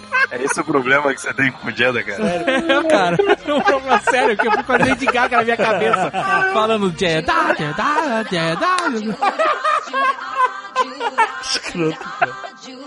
Tem outro problema no Jeddah, né? O quê? Argonauts chegaram primeiro. Tá, Caraca, isso realmente é uma coisa que eu acho que nunca tinha aparecido, né, em, em Star Wars. O quê? Uma estátua? Estátuas gigantes, assim, essas paradas assim de uma cultura mais tipo uma religião, alguma coisa assim, né? Não, Ah, no filme Não, não. o máximo que você tem é aquele templo aonde eles ficam em Yavin 4. É a única coisa que aparece, assim, que tem alguma coisa de... É uma coisa antiga, né? antiga, Alguma coisa, assim, que eles fizeram a base deles num antigo templo em Yavin 4. Só. Sim, exato. Mas aí a gente tem a, a em Jeddah, o encontro com a dupla lá, o Ponda Baba e o Evazan, que é aqueles caras que, que- Cara de saco e. O cara de saco. E o nariz é, tortinho. E o Severo. E foram presos em. eh, Já são Severo. mais de cinco sistemas. Hey, what's up, boy? I'm hunting this modern system. Esse é o primeiro easter egg que você. Oi, caralho! é, que ele é muito forte, né? Sim, sim. E aí você. Não, não é o primeiro não, cara. O Não, não, primeiro mas é o primeiro que não. te dá uma sacudida que eu tô falando, sabe? Porra, E leitinho aí- azul na casa da Jean quando ela é criança lá. É verdade. É, leite de banta. É, leite de banta. Não, mas o Leite Azul, ok, assim, é- agora você ter dois personagens que, né, vão aparecer logo na sequência. É a maldição do leite azul, né? Todo mundo que tá tomando leite azul morre, né? Tia Biru, o Ben. O Luke tomava leite azul também. Agora, não, eu fiquei impressionado que o leite azul é de banta, e banta é um bicho de Tatooine, então existe uma indústria. Na verdade, eu tava Mas vendo. é- Não tem nenhuma referência de que leite azul é leite de banta. Em nenhum momento eles falam isso. Não, eu sei que não falam, mas isso é... É, mas é sempre se levou a acreditar nisso, né? É tudo Aí, tipo, na verdade, a Beru e o, o Owen, eles produziam lá, ele- eles exportavam leite de banta Provável. pra galáxia. Claro que não. Ah, bom, né? tá zoando, ok. Tô zoando, pô. É tudo criado com, pera, não? É leite com banta. Leite com pelo. Mas olha só, e a gente tem que pensar uma coisa. Se esse filme é grudado no episódio 4, Se não, é, ele é, Se ele é é, grudado no episódio 4. não tem como esses ser caras, esses caras, esses dois, eles esbarraram lá na, na Jean E vazaram e, na mesma e hora. eles eh, foram pra uma nave e Estavam foram indo embora. Eles estavam indo embora. Estavam indo embora, exatamente. Tava indo embora. Eles estavam É. andando pra pegar a nave e e partir. É, eles estavam pegando, estavam com o ticket na mão. Exatamente. É, o meu chute é o seguinte, como eles são procurados em mais de, sei lá, quantos sistemas? Cinco sistemas? Ou 20 sistemas, 12, sei lá? 12. 12 12 sistemas. sistemas. Como eles- Não, não, não são procurados. Ele tem a sentença de morte em 12 Sentença sistemas. de morte, é. Procurado ele deve ser em centenas, mas assim, se ele tem sentença de morte em tantos lugares, ele já devia. Quando ele viu aquela guerra toda rolando lá, É, muito antes fora. da explosão, ele falou: Cara, isso aí vai dar merda, vamos vazar, vamos lá pra Não, Tatooine. tinha um Star Destroyer voando em cima da cidade, cara. Já era a dica, né? Já era a dica, né? Pra vazar. Ou então, cara, também para pra pensar. Você tem aquele Star Destroyer, aquele monte de nave. De repente, aquela galera vaza. Todo mundo ao mesmo tempo, vup, sai fora. Dá pra esperar que vai dar merda. né? Vaza junto. É, exatamente. Vaza junto. Exatamente. Mas olha só, uma outra coisa legal é que é, é muito breve, mas mostra uma postura diferente do Império com um discurso, né, de nós estamos aqui pra salvar e não pra destruir, né? Isso, quando exatamente. o- quando os, os- lá no planeta em Jeddah, quando a- aquela tropa de Stormtroopers está andando, eles falam assim: nós estamos aqui pra impedir os terroristas do Sol Guerreira que acaba com a ordem, destrói a cidade, não sei o que lá. É o George Bush falando que vai acabar com o Talibã. E o Krennic, ele faz esse mesmo discurso lá, quando ele vai buscar o Galen, só que ele faz de uma maneira mais debochada, né? É. Ela, eu não quero ir com você pra ser refém. Ele, você não vai ser, vai ser herói do Império. você é. Então, mas é legal porque não mostra que... Quem é vilão pensa que é vilão, né? O cara, ele tá ali porque ele acha que tá fazendo a coisa certa. Mas nesse caso ele tá sendo bem debochado, ele sabe que ele é vilão. Mas até então, a gente sempre enxergava o Império como os caras que, ah, a gente é ruim mesmo e foda-se, a gente achuta em criança, a gente derruba leite, a gente faz o caralho, a gente é, a gente é evil. E nesse filme eles, né, eles tentam maquiar isso um pouco com, olha, a gente tá aqui só construindo uma arma pra proteger as pessoas, É. não uma arma pra destruir. Eu não sei se é porque eu joguei muito RPG de Star Wars, assim, a, a vida toda, eu, assim, a gente nunca via o Império dessa forma. A gente sempre pensava, cara, o Império é o governo vigente. Se o Império fosse um governo do mal e toda a população enxergasse Soubesse disso, né? mal, é, cara, todo mundo ia ser rebelde, né? Então, ele- é óbvio que eles mantinham muito do, do controle e os sistemas aderiram ao Império, etc e tal. Antes de ter a Estrela da Morte, eles não tinham esse, esse poderio de ameaça que eles passaram a ter depois. Então, era muito na base do acordo, né, e tal. O Rebels Tanto mostra que o Senado ainda bem, né? existia, né? O Senado, até o episódio 4, o Senado só é dissolvido no Isso. episódio 4. Isso, é. Tem o Senado, você tem que. Ah, quem controla são os. Existe ainda os governos de cada planeta. E aí, quando a Estrela da Morte surge, eles dissolvem o,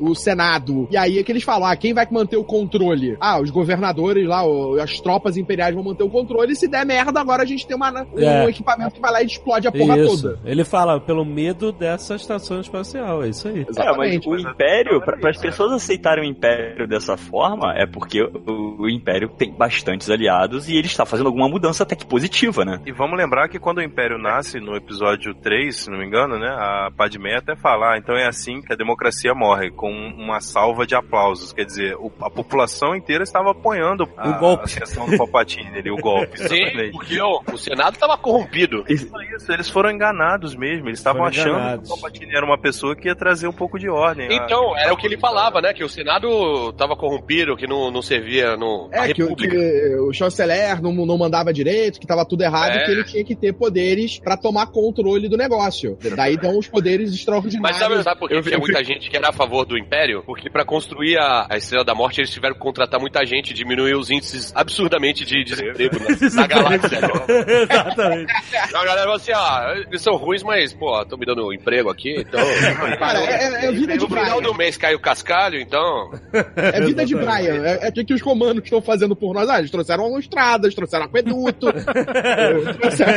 Estão resolvendo aí tem um Porra, é a mesma Então, a coisa. mesma coisa. O que, que o Império fez pra gente? Ah, trouxe segurança à noite. né? Pensa, vem um bando de Trouxeram a. Estrela da Na Morte. calada da noite chega aquele bando de rebelde, explode a Estrela da Morte e mata todas essas pessoas empregadas que estavam lá terminando a porra da Estrela da Morte. Isso foi, foi um golpe pra não, não ter que pagar o FGTS. I'm one with the Force and the Force is with me. Eu achei maneiro como se configurou a história. A gente sabe que teve muita coisa que foi fora do filme, que a gente viu no trailer, né? Porque Muita teve- coisa, tipo o trailer inteiro. Nada do É, trailer. porque a gente sabe- Nada, o trailer é outro filme que eles fizeram e jogaram fora. É, porque- é, a gente sabe que teve uma. Onde tá o, o- o vilão andando em cima da água? Não apareceu. Não teve, não teve. Onde tá O, Só, o Só a... Guerreira falando novo. É, o a única diálogo do Só ele Guerreira não aparece, aparece. novo é quando ele abre a porta pra salvar. É, é, salvar sim, Jean. sim. É o único E momento faz- que ele aparece careca. E ele faz aquele diálogo que ele fala que você não pode se corromper, e aí mostra logo aquela imagem com aquela roupa dela de, de soldado, né? Então você, porra, será que no final ela acaba que vira vilã? Essa regravação que eles fizeram ali, esses é, cenas extras, foi- mexeu forte nesse filme, maluco. Sim, mexeu Era pra um filme- caralho. A cena do TIE Fighter que não tem. Que ela vai na direção da ponte e sobe uma TIE Não, Fighter. não mas- tem a cena da Fighter, não tem a. Não, não tem a cena que o TIE Fighter fica parado em frente a ela, não, tem. Não tem ela correndo. E esse na- TIE Fighter fez um estrago lá nos X-Wings. Matou uma galera. Não, Não sei tem- se eram vários TIE Fighters com um piloto Claro, parece. é. Mas não tem ela correndo na praia com os planos da Estrela da Morte na mão. Também, mudou completamente mudou isso. tudo, é, mudou tudo isso. A gente nunca pode, talvez nunca saiba. Tem que levar em consideração que a Disney tem tido, pelo menos, né, esse perfil de fazer trailers pra enganar você, né? O episódio 7 também, o trailer é outra história. Caraca, vamos botar ela correndo na praia com um HD Ah. gigante na mão só pra despistar. não, não, não digo isso. Não, mas é porque eu acho que a personalidade, pelo que eu li, a personalidade dela deve ter mudado, porque no início ela chega presa na base de Avin 4, aí a Mon Mothma fica dando a ficha criminal dela, e ela fala assim, "É, isso aqui não é rebelião, é rebel. E não teve nada disso, ela chega... É, essa atitude dela, né? É, não, não, não teve essa frase, não teve. Ela, ela chega. Ela fala, ela chega a falar, isso aqui não é rebelião? É, é então tá bom. Foda-se. e aí ela chega na base rebelde como uma ferramenta que eles quiseram pra ter acesso ao Sol Guerreira, porque o cara era, era realmente muito difícil de encontrar e o cacete. Eu achei maneiro como as coisas se juntaram. É difícil de encontrar, mas quem queria, encontrou, né? Ah, Piloto pois é. fugiu e encontrou. Mas Elas é- foram lá e encontraram. Mas é que o encontra. piloto sabia o nome que dizer, né? Ele sabe Galen Erso, eles sabem quem é. Então. Eles pegaram ele e levaram até o É, sol. porque ele- ele- o piloto não teria encontrado a não ser que ele tivesse usado Que ele sabia onde é, procurar. informações corretas. né? O cara ia pegar e matar ele. É isso que Exato, aconteceu. exatamente. Tudo bem, tudo bem. E aí ele chega e fala assim: Não, caras não me pegaram nada, fui eu que me entreguei. Mas é, o Sol Guerreira, ele é muito parecido com o Bin Laden que tava escondido lá nas, É. na, no Afeganistão. Ninguém achava, mas tava lá. Aí um dia os caras falaram: Quer saber? Explode essa merda toda. Você não consegue achar esse filho da puta? Explode essa porra toda. Exatamente, foi Fizeram igualzinho. Não- onde que ele tá? Não sei. Então apaga aquele lugar inteiro ali. Com a diferença que explodiram o Afeganistão inteiro e não acharam a porra do Bin Laden.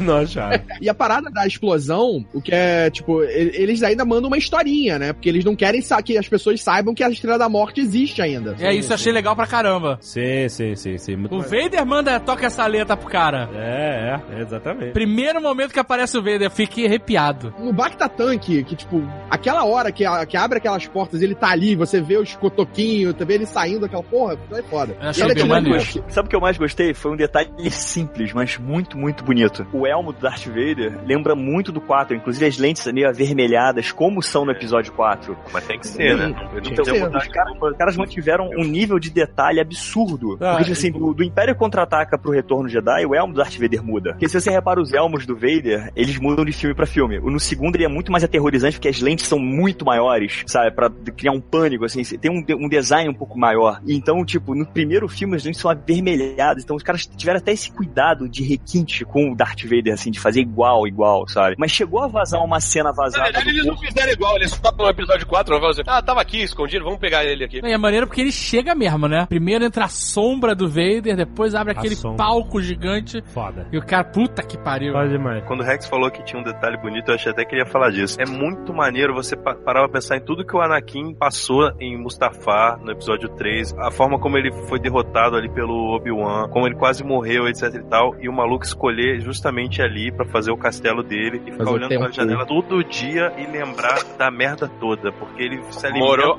dessa E dor, botou- né, cara? E morou. Mas e mas e mandou construir mas a torre do Sauron, né? Mas não definiram que ali era. não era fala que é Mustafa, mas parece, né? Porra, cara. Não- Vamos fazer um planeta igualzinho o Mustafar, mas não vamos falar qual é. Sendo É, que mas não Mustafar tem essa relevância toda pra ele. É, é pra mim. E É, sendo que acho todos que os é. planetas que aparecem no filme têm o seu nome, menos esse. Menos Então esse, eles é. não, não dizem qual o planeta que o Mas Vader acho tá. que, sabe? mas deve ser, eu acho que é também. Eu achei tão foda, tão, é, tipo assim, foi tão expansivo. Eles conseguiram expandir o Darth Vader, cara, mostrar ele no tanque de Bacta, que é Foi aquele, foda. Que é aquela Pô, parada é regenerativa do Star Wars, mostra como ele é mais frágil ainda do que a gente imagina, cara. E o cara tá fudidaço. Não é só aquela tira o capacete pra dar um brilho na careca, não, cara. O cara tem que entrar num Bacta tanque de tempo em tempo, porque ele deve sentir dor a a vida inteira. Cara, é, foi muito foda ele tá lá, É, entendeu? porque Contra-Ataca teórica- você tem aquela câmera dele, né? Que também é câmera hiperbárica e tal, que faz mais ou menos a mesma coisa, mas ele não. É um lugar onde ele fica vestido, assim, né? Só Sim, é sim, menos, sim. menos grave Puta, do que um. Ele no Bacta Tank foi demais, foi muito foda. Foi Muito. muito É, porque, tipo assim, como, Don't ele- talk knock expectations, director. como, ele, como eles mesmos falam no filme, né? O Darth Vader, e e eles falam isso aqui, ele não pode viver mais sem armadura. O único jeito dele poder sobreviver é na armadura. Então você vê que realmente o cara, assim, ele é obrigado a viver em contemplação, meditação e dentro de um tubo. Chegou a vazar até uma imagem dele numa das fotos do filme na época, quando eles estavam fazendo um teste com aquele urso branco, né? Tipo aquele alienígena peludo. E tem uma foto no fundo que mostra um, um bonequinho assim e umas ilustrações de um cutoco humano, sabe? Sem braço e sem perna. E aí quando mostra essa cena no filme, tu fala, puta, os caras realmente fizeram isso. Mostraram um Vader num, num nível de destruição, assim, que ou ele tá no tanque ou ele tá na roupa. Não tem outro jeito. Exato, Ele tá é, vivo. é, exato, foda demais, foda demais. muito bacana dessa cena é que o, o Krennic chega lá cheio de moral pra falar com ele, né, e tal. Cara, à medida que o Vader vai se aproximando dele, É o Krennic foda. já fala. Ele vai, ele vai encolhendo, né, cara? vai, vai. Olhando, ele perde a fala, ele, tipo, se desconcentra, Acredita, claramente. né? Aí o Vader manda, você tá, tá tudo bem aí? Tá, tá, tá meio desconcertado, tá meio esquisito. Só faltou mandar, que cheiro é esse? Tá se cagando? Você mijou nas calças? Você mijou no meu castelo de Darth Vader? Eu não acredito. Não, e o legal é que eles botaram um cara enorme pra fazer o Vader, né? Porque o cara Mas é fica claro, né? gigantesco na roupa. No episódio 4, o Vader demonstra que ele não gosta da Estrela da Morte. Ele fala que a habilidade de destruir um planeta é insignificante perto do poder da força, entendeu? Porque ele é um cara devoto à força. E essas coisas tecnológicas, não se sinta orgulhoso desse terror tecnológico que você construiu. E é nesse filme ele ainda ele mostra. Ele fala, "Ah, a Estrela- da Morte já definitivamente já mostrou a sua capacidade de criar problemas, né, cara? Que foda. Porque realmente foi um problema pro Império. O Império foi derrotado duas vezes por causa da Estrela da Morte. Não, e tem um detalhe importante, né? Então o Darth Vader é o maior poser que existe, né? Porque ele fala assim, ah, força, força é força, mas ele sem armadura também não vive, né? Então, tipo, ele depende da tecnologia da armadura Não, eu se sei que ele mais ou depende. menos, mais ou menos. Sei né? que ele depende da tecnologia, mas ele, ele, não, ele vê o mundo externo de outra forma, né, cara? Com certeza. E tem umas teorias muito bacanas que eu acho que talvez nem caiba tanto a gente entrar aqui, porque remete mais ao episódio 3, mas de que o, o Vader ele só tá vivo graças ao poder da força. E em especial ao elo que ele tinha com a Padmé, assim, que é uma, uma coisa de que ele, ela morreu justamente porque ele precisava da energia vital dela pra viver, assim, é como se fosse uma transferência de energia, sabe? Vital. E ela morre pra que ele viva. Então é bem bacana pensar nisso e ele e saber que não é só a tecnologia toda que tá mantendo ele vivo. sabe? Pô, Peraí, se ela sabendo da merda que ele tá fazendo, ela não precisava ter morrido pra salvar o cara. Porra, pode ver. É porque eles não sabem por que ela morreu. Eu quero saber, Ela morreu no isso é canônico? É canônico isso? É, é. Não, não, calma, não, não. É uma interpretação. É uma interpretação, Ok, né? não é Ok. canônico. Dizem que Não, o é, Vader tá teoria- vivo até hoje. Uma, uma, uma interpretação que tem do Vader também, que ele tá O vivo Vader não até tá vivo hoje. até hoje, ele morreu, você sabe, ele morreu mesmo. Não, perdão. Ele tá vivo comercialmente e nunca vai morrer.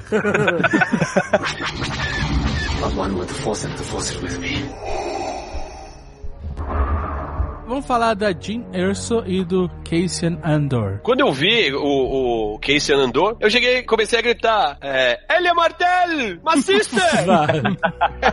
eu falei, é ele? Ah, não, não é, tá mais novo. Caralho, igualzinho, cara. Você achou? Não, não é não, cara. Então, esse Nossa, personagem... muito parecido. Não é, não é. Eu, a Bárbara e, e mais um outro cara, a gente ficou olhando um tempão, falando: é ele? É ele? Peruca, né? É ele de Não, peruca, não é, assim. Tava loucão, tu tava cheirando o respirador do Só Guerreira, cara.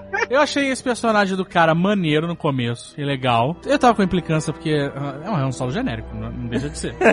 Mas tem uma parada nele que me incomodou pra caralho. O quê? A mudança de atitude dele do nada. Ele tava todo, eu sou da rebelião, eu vou fazer acontecer aqui, eu mato testemunha, eu mato informante. Aí ele vai pro, pra pagar de sniper com aquela arma nada a ver com o universo Star Wars, porque tem pente de bala na arma. E aí ele tá mirando no pai, molhado, todos molhados, né? Aqui, o- tudo que envolve aquele cara é molhado. E aí ele tá mirando e ele fala: Quer saber? Agora eu me importo com essa vida. E agora eu me importo com todas as vidas. Ele deixou, ele mudou muito É, eu a, acho- a visão dele das É. coisas do nada. Ele saiu da nave determinado a cumprir a missão dele. Eu Eu, achei vou matar esse maluco e a gente vai fugir daqui. Eu Essa é a parada. sido- é, é, é. Cara, você pega a cena que ele tá falando com no, no comunicador na nave antes dele sair pra matar. Aquela cena, você vê que ele não tá ali aceitando aquilo de bom agrado. Ele matou uma testemunha três minutos antes. Mas ó, ah, vai ficar tudo tranquilo. hein? Aguenta aí agora. Caraca! Então, é porque ele- ela tinha falado, ela tinha falado que da mensagem já e ele ficou encucado com essa parada na cabeça, porque só ela tinha visto. Eu acharia melhor, eu, eu na hora eu pensei, eu acharia melhor se ele não tivesse atirado, porque o cara executou todos os cientistas e aí isso impediu ele fazer, que, que, que tá porra é essa que tá acontecendo? Aí eu acharia que isso seria um gatilho melhor pra ele ver que tem alguma coisa estranha acontecendo. Mas aí e- ele não ia evoluir como personagem, cara. Então, mas é, aí, aí Mas, que- cara, a- a- o meu problema não é a evolução do personagem. Meu problema é com um É a coerência. Eu não me importo com as pessoas. Ele era quase um só guerreira. Eu não me importo com as pessoas, eu me importo com a missão. De repente, clique. Ah, não vou matar mais esse cara. E ah, a Jean tá lá, eu tenho que salvar ela. Ele teria ido embora e deixado ela. O robô falou, o robô falou: se ele voltar pra nave e vocês não estiverem aqui, ele vai embora sem vocês. O robô falou isso. Robô sinceridade. Mandou essa na lata. A questão não é essa, cara. A questão é que ele era um soldado. E, a- e ele passa aquela. Até aí, ele passa obedecendo ordens. Ele, ele se preocupa com a causa. Só que ele tá na causa há tanto tempo, ele mesmo fala que desde os seis anos, sei lá, ele,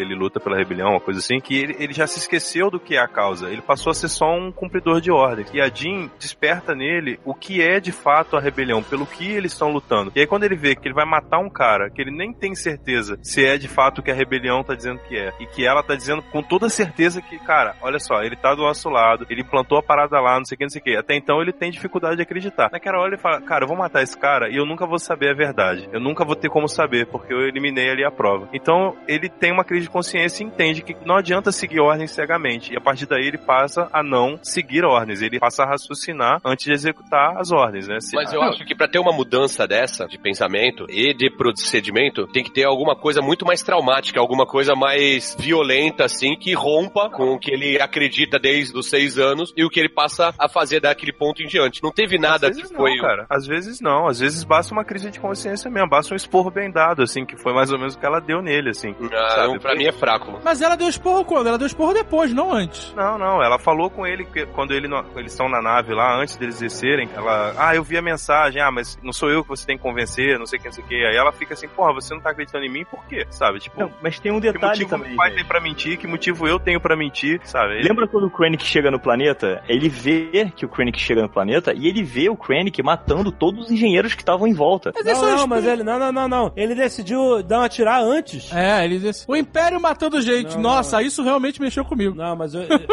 Se o cara tá disposto a matar, o Krennic chega e tá disposto a matar os engenheiros construtores da morte, cara, matar ele ali ou não já não vai fazer diferença. Os caras já mas conseguiram. ele decidiu antes. É. O Cassian não tá escutando a conversa do Krennic com o Kaylen. Ele não faz a menor ideia do que tá acontecendo ali, por que que os caras atiraram. Cara, quando o Krennic tá matando os engenheiros, o Cassian já largou o rifle Já, e já. tá de binóculo. Quem falou que aqueles eram os engenheiros? Sim, Como pro, assim? pro, pro Não, Cassian. ué, o cara tá de longe, não tá ouvindo Sabe, nada. não Como é que é isso? Ah, mataram os engenheiros. Não, Aí tem um ah, uniforme. Não precisa mais uniforme deles. tinha uma logo diferente. Não, é, dá pra ver. Mas aquela roupa de engenheiro tava zoada, na minha opinião. O Cassian é só cara, desde o primeiro sabe? momento, desde a primeira vez que ele mata aquele cara, você vê que ele não tá fazendo aquilo ali de sangue frio. Não, mas olha só. Não, ele como não? Ele mata o cara por trás, cara. Cara, ele mata, mas, cara, mas a cara dele, você vê no modo como ele faz isso, a interpretação dele, não é a de um cara de sangue frio matando o cara. Ah, não, não, Caquinho. Isso é você, é o que você idealizou, cara. Não, Ele fala assim: vai ficar tudo bem e dá um tiro nas costas do maluco. Mas É, olha só, Tucano, a cena é muito simples. Ele tem que fugir porque ele tem uma informação. O informante tá machucado, não vai conseguir fugir. Se pegar o informante, o rei-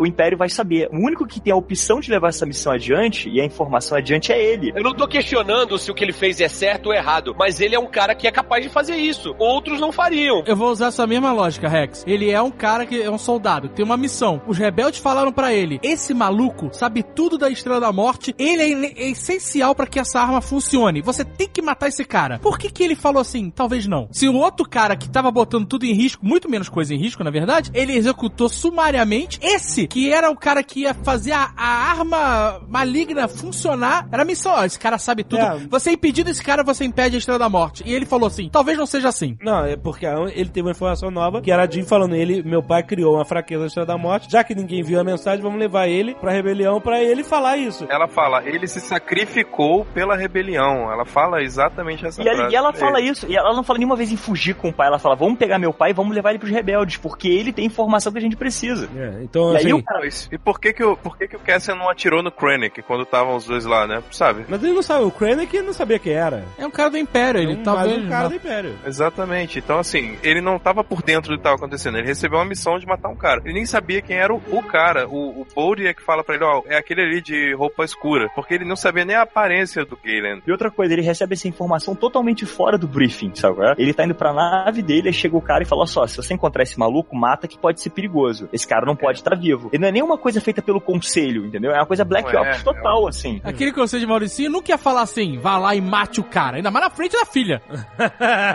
né? Aquilo é uma side mission dos rebeldes que age dessa maneira, né? Na, na frente da, da mesa holográfica, todo mundo, ah, não, tá, tá bem, ah, vamos fazer acontecer. E aí, pelas costas, o cara fala, mata ali, mata aqui, faz Então- aquilo. É, mas eu ainda acho que a decisão de matar o cara ainda não foi tomada pelo conselho, tipo, ó, vai lá e dá o recado pra ele na encolha. Foi, pra mim, pareceu ser uma decisão daquele cara, que era um... Daquele maluco, exatamente. Ele fez por trás do conselho isso. É como se tivesse tido a reunião do briefing lá pra capturar o Osama Bin Laden e no final do briefing a Hillary, que era secretária de Estado, falou, ai, vai lá e mata esse filho da puta. É, tipo É, isso. tipo isso. Mas aí, olha só, outra pessoa muda de ideia nessa cena, que é a Jean. Quando a Jean encontra o pai, a partir do reencontro dela com o pai, muda totalmente. Ela deixa de ser, ah, eu, eu não me importo com as bandeiras do Império, é só não olhar. Eu Essa, sou essa- rebelde. esse discurso é muito maneiro, né? Como é que você não se incomoda com as bandeiras do Império tremulando É. acima da sua cabeça? É só olhar pra baixo. Que foda, cara. que frase maneira, né? Sinistro, E né? que é o que acontece, tipo, as pessoas fazem isso, as pessoas não se importam, as pessoas Mas ignora. deixam acontecer, deixam E aí, ser. tipo assim, eu vi gente criticando a mudança de motivação dela. O que, que vocês acharam? Da, esse reencontro com o pai foi o suficiente? Ah, assim, eu quero agora destruir a porra da Estrela da Morte, eu vou, eu vou com tudo? Então, isso sim justifica uma mudança. Ela não vê o pai desde seis anos. E ela se sentia traída e abandonada por todo mundo. Pelo Aham. pai, pela mãe. Aí ela... ah, E pelo, pelo Só Guerreira também, que era um maluco do caralho, que na verdade foi a melhor coisa que aconteceu na vida dela, se abandonar pra aquele louco. Então, essa causa toda pra ela era uma merda. Aham. Porque o pai dela falou assim: filha, se vira aí com esse louco cheirador de peido de.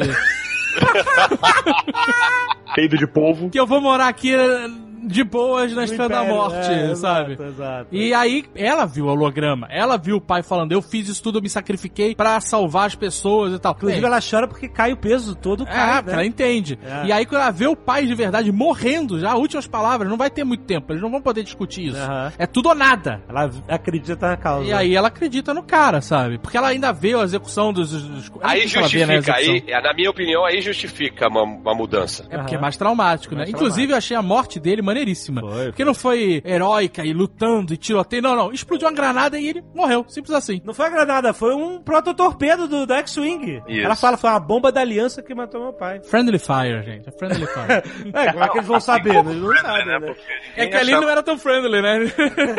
Mas eu achei muito maneiro quando o piloto roubou a nave e ele atira nos Stormtroopers que sobraram lá e o cara fala assim, parabéns, agora você é um rebelde. Esse robô é excelente. Eu tava com implicância com ele, mas ele é muito bom. Melhor robô de todos, velho. Ah, Calma, calma. Não precisa dizer que é o melhor robô de todos. Calma. Ele só tem uma personalidade própria. É minha opinião, eu posso. É o melhor Ah, robô de todos. mundo- Mas aí eu vou falar alguma coisa. Olha só, aí eu vou falar uma, uma coisa aqui que vai mudar a sua opinião, que nem mudou do Cassian. Ele tem a personalidade própria. Isso é que é legal. Ele não tentou substituir Sim. o R2 ou o C3PO Sim. ou, sei lá, BB-8. Ele tem a sua personalidade. Ele é daquele jeito. Isso é maneiro. Ele é mais um robô maneiro. Exatamente. É, Então, e- eu, eu acho o melhor robô de todos. Então ele tá copiando o Tars. Então pronto. Então ele tá copiando o Tars. Eu não queria falar isso, mas ele é uma cópia barata do Tars. A cópia barata do Tars. O que, que é Tars? O que, que é Tars? Desconheço. O que, que é Tars? Tars. Do Intergaláctica. Ele é meio Tars mesmo. Intergaláctica. O Rex é muito maluco, cara. Não, não é inter interestelar, perdão. Intergaláctica. Cara, eu tenho um neurônio que troca os nomes das coisas. Ela tira no susto no robô e aí ele aparece atrás igual a ele, né? Eu falei, você sabia que não era eu? Foi muito bom, cara. Pra mim foi o personagem que mais roubou a cena, assim. Quando ele tá na cena, a cena é dele, assim. Não a tem. cena dele, é. Tudo dum, né? Não, e, e, a- Foi e a uma melhor piadola? coisa, né, é- Não, não foi uma piada. Foi o personagem que mais roubou a cena. Por quê? É um robô? Ah, robô! Caraca, mano. Mas roubou a cena, muito bom. Não, e, e o legal é que ele é a primeira vez que interrompem a frase, né? I have a bad feeling about. Aí cala a É, boca. interromperam a frase, muito bom.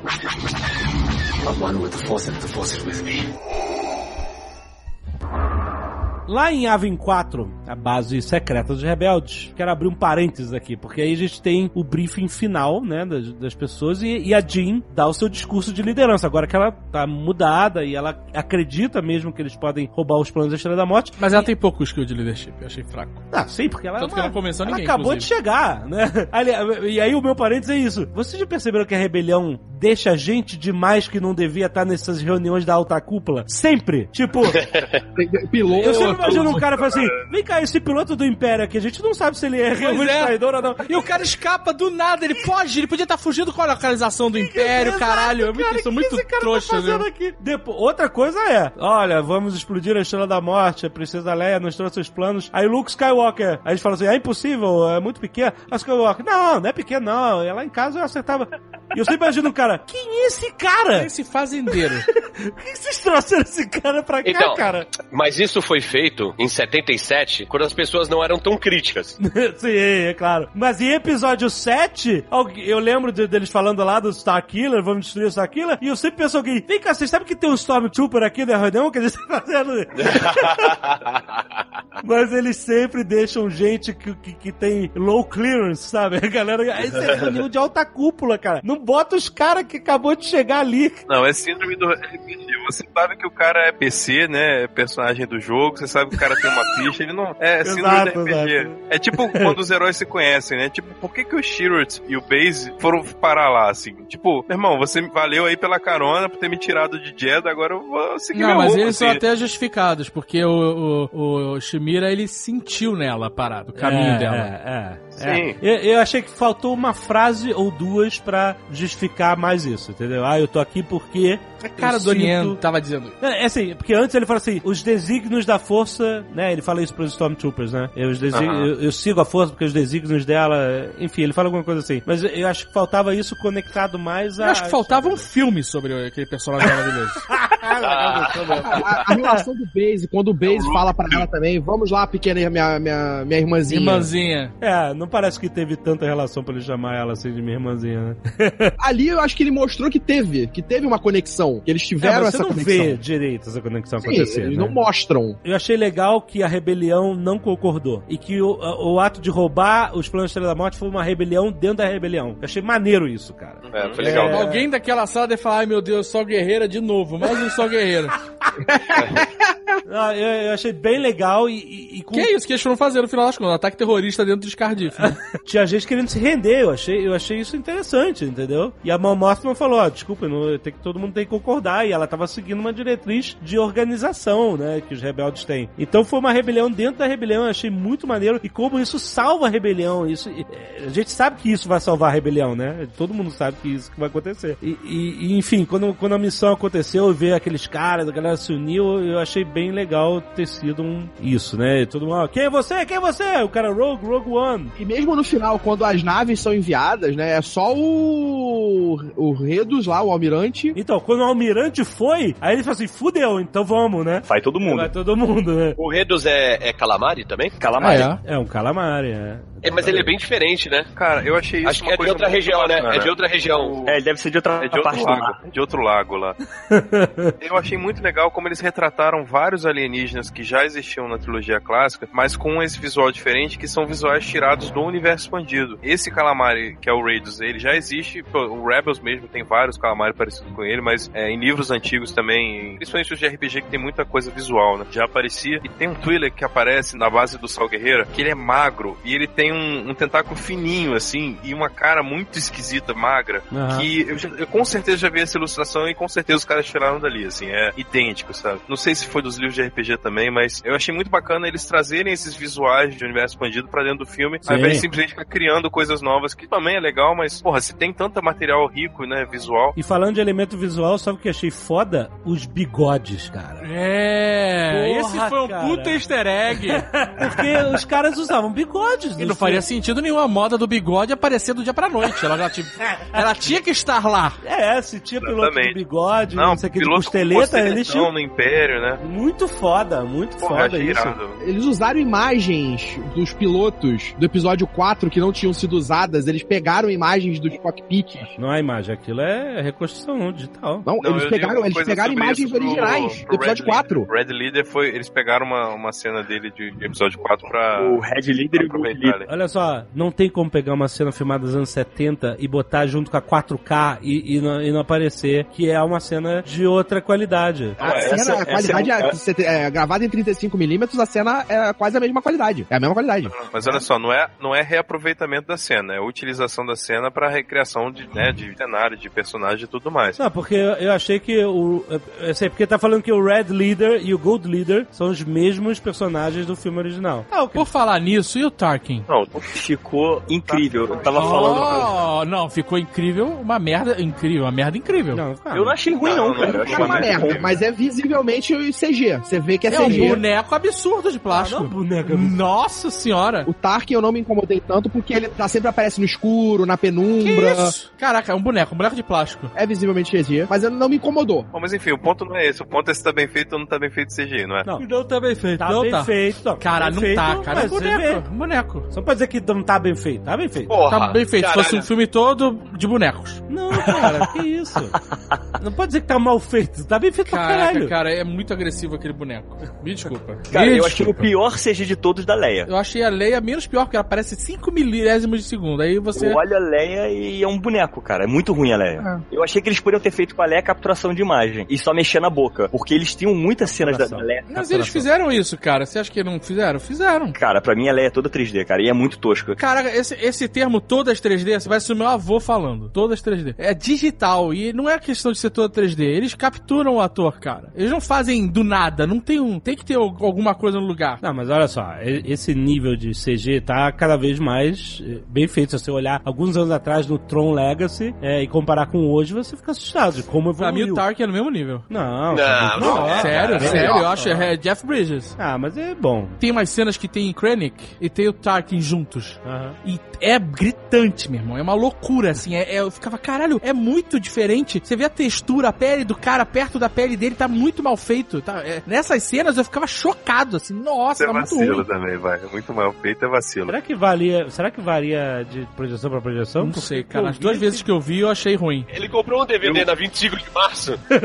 e tá reclamando. Não, não, Olha só, eu dizer- assisti o filme em três sessões diferentes, em três cinemas diferentes. Uma sessão 3D normal, uma no IMAX e uma sessão 2D. Quando eu assisti a primeira vez 3D normal, me incomodou pra cacete os dois. A Leia e o Tark me incomodaram muito, assim, tipo, essa reação que você tá tendo eu tive a primeira vez que eu vi. Depois eu fui ver no IMAX, eu achei, cara, maneiro, assim, tipo, não tá tão ruim quanto. eu- Não sei se. Aí eu fiquei sem saber se era porque eu tava acostumando com a ideia, porque eu já sabia, já esperava, não sei o quê. E a, prim- a primeira vez que você vê, você toma um susto de ver o Tarkin, né? Ninguém tava esperando o Tarkin nesse filme. Eu tava esperando, mas eu tava esperando um boneco dele, um boneco de Não, plástico. eu não tava, cara. Henrique, não tava esperando. Henrique, o- me falaram que o nome disso é o nome dessa que a gente eles chamam de Uncanny Valley isso. Uncanny Valley, é, pois é. Isso. Você cresceu a vida inteira vendo pessoas reais. Isso. Então não importa quão bem feito seja, quando você vê. Não, mas olha só. Olha só, o Tony Stark lá no Rejuvenescido é, perfeito. É, pois é, não tava aqui nem o Tony Stark, não. Quando eu vi ele em 2D, já tava com uma. Assim, num num nível de, de mistura com o resto da cena que já. Eu, eu nem, nem lembrava mais que era CGI na terceira vez. Ah, mas é porque em 2D a, coisa, a imagem fica diferente. Não sei, cara. Assim, eu acho que a, quando você já sabe que aquilo ali tá ali, você começa a reparar, cara, deixa eu ver se tá mal feito mesmo. E aí você vê, cara, mas tem os poros, o cabelinho, o cabelo do nariz do maluco tá ali, sabe? Porra, bizarro. Bom, tudo bem. Isso vai ter diferença de opiniões porque cada um tem uma percepção diferente e tal. Claro. Eu também acho que o Tony Stark do Civil War tava mais bem feito que o Tarkin. Parecia muito mais real. Mas o do, o do Civil War eles usaram em cima do Robert Downey Jr., foi com ele atuando em cima do rosto, às vezes pode, isso pode fazer diferença. De qualquer forma, eu lembro que alguns anos atrás a gente falou em algum Nerdcast que em algum momento a gente ia ter a evolução da computação gráfica ia chegar no momento em que a gente ia poder ter filmes com atores que já morreram e esse filme inaugurou essa era já. Não, acho que não. A gente teve um filme com o cara que morreu há mais de 20 anos. Não, mas cara, é como se. Não é. Não, É isso. Não me Ele convenceu. aparece pra caramba no filme. Mas, mas, ok, mas assim, não me convenceu. não- ele não substituiu. É isso que O eu tô falando. Alexandre, o Alexandre, isso já foi feito antes, cara. Isso foi feito com o, o Muhammad Ali, com a, com a filha dele na Nike, foi feito com o Bruce Lee na propaganda da, da- acho que do Red Label, do Falando Wish. de um filme, entende? Sim, mas é uma propaganda, é uma, é uma, é uma coisa, é trazer uma pessoa morta de volta à vida, É um cara. boneco. de um filme. Não é uma pessoa. Ah, e o cara, o Bruce Lee atua, cara, no- na propaganda. Não, então, mas você achar melhor que fosse um ator parecido? Sabe por que eu acho que tinha que ser legal se fosse ator parecido? Não, a minha não. teoria é simples. Porque é o seguinte, cara, da mesma forma que eles pegaram a Leia e botaram em 3D, pra ficar igual a Leia que a gente conhece, a continuação do 3D. episódio 4 e tudo mais, Tá, é, tá. bom, digital, a Leia em digital. Botaram ela em 3D. Ela era 2D. Eu acho isso ruim, porque, por exemplo, eles vão fazer o filme do Han Solo e o ator nem sequer se parece com o Harrison Ford. Isso começou uma merda. Mas olha só, o que eu tô falando é o seguinte.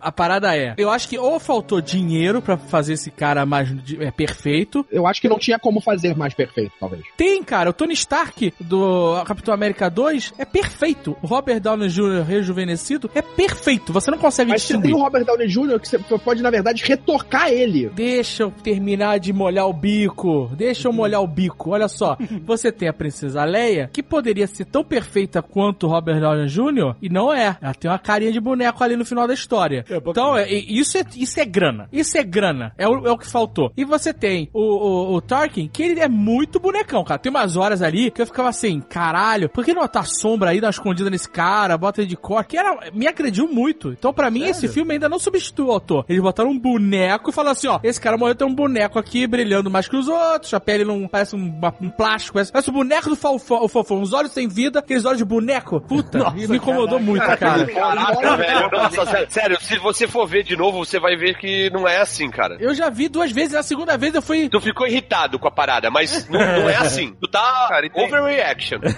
Tem um detalhe também, até que ponto a gente também não tá sendo até chato de exigente demais com a parada. Se você parar pra pensar, todo filme tem efeitos especiais que você repara que são efeitos especiais. Star Wars mesmo, cara, todos os Star Wars, porra, você pega os clássicos, tudo bem que a, época era outra, mas, cara, você vê aqueles fundos que são pintados, claramente, né, pintado a, Estrela da Morte ou outros planetas, aí você fala, caralho, velho, como isso é tosco, mas o filme é foda do mesmo jeito. é Não, o- eu não tô falando, não tô tirando o filme, mas é, o Jovem Nerd falou que esse filme inaugurou a era dos Agora, filmes com tem um filme inteiro com o cara que já morreu mais Mas, de o- 20 mas então, é a mesma coisa que você fazer um filme inteiro e você, você resolve fazer hoje um filme do Fofão, por exemplo. O cara Não, que faz o Fofão eu morreu, certo? o seguinte- Aí você vai fazer um filme inteiro do É.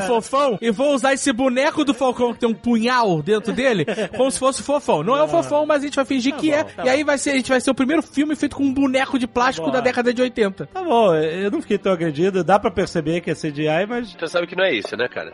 Eu achei a decisão deles de trazer o Peter Cushing de volta à vida, cara. Não foi por ser o Tarkin, é por ser o Peter Cushing, porque o, a Mon Mothma era outra atriz, o, a- o John Dondona era outro, É outro outro ator. ator. que é inclusive o, o- Sir Barristan, né, do, do Game of Thrones, tá interpretando lá o, o John Dondona. Por quê? Porque não eram atores, né, nem a atriz que fez a Mon Mothma ou o John Dondona, não eram atores, assim, extremamente significativos para a história do cinema, como foi o Peter Cushing. Não só por Cushing. Star Wars, óbvio.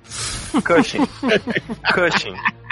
Desculpa, eu tô, eu tô com síndrome do Rex aqui. É, Sim, ele, ele tem um rosto muito. pre- A presença muito. Uma forte. caveira viva, né? Caveira- Afinal, é uma caveira viva. cara, Exatamente. a interpretação dele tava perfeita. Você, os trejeitos, o jeito de falar, cara, A ele tava muito, muito perfeito. A voz, exatamente. A Leia não, não precisou interpretar. Nunca, nunca precisou, né? Nunca precisou na vida. Então, então ficou perfeito também. Mas eu acho que se tivessem colocado um outro ator cara, não ia convencer, não ia ficar maneiro. Até por essa passagem de tempo que é instantânea entre um filme e outro, o nego ia criticar, ah, nada a ver, botar o cara é parecido, mas, pô, não é o mesmo cara, dá pra ver que não é, sabe? Eu acho que tinha que ser ele, eu acho que tinha que ser o boneco dele, eu acho. Só que eu acho que a Disney tinha que ter aberto um pouco mais a mão. É isso.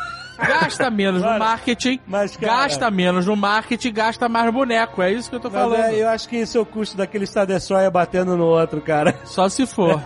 a gente teve isso pra ver aquele Star Destroyer destruindo o outro, que foi muito foda.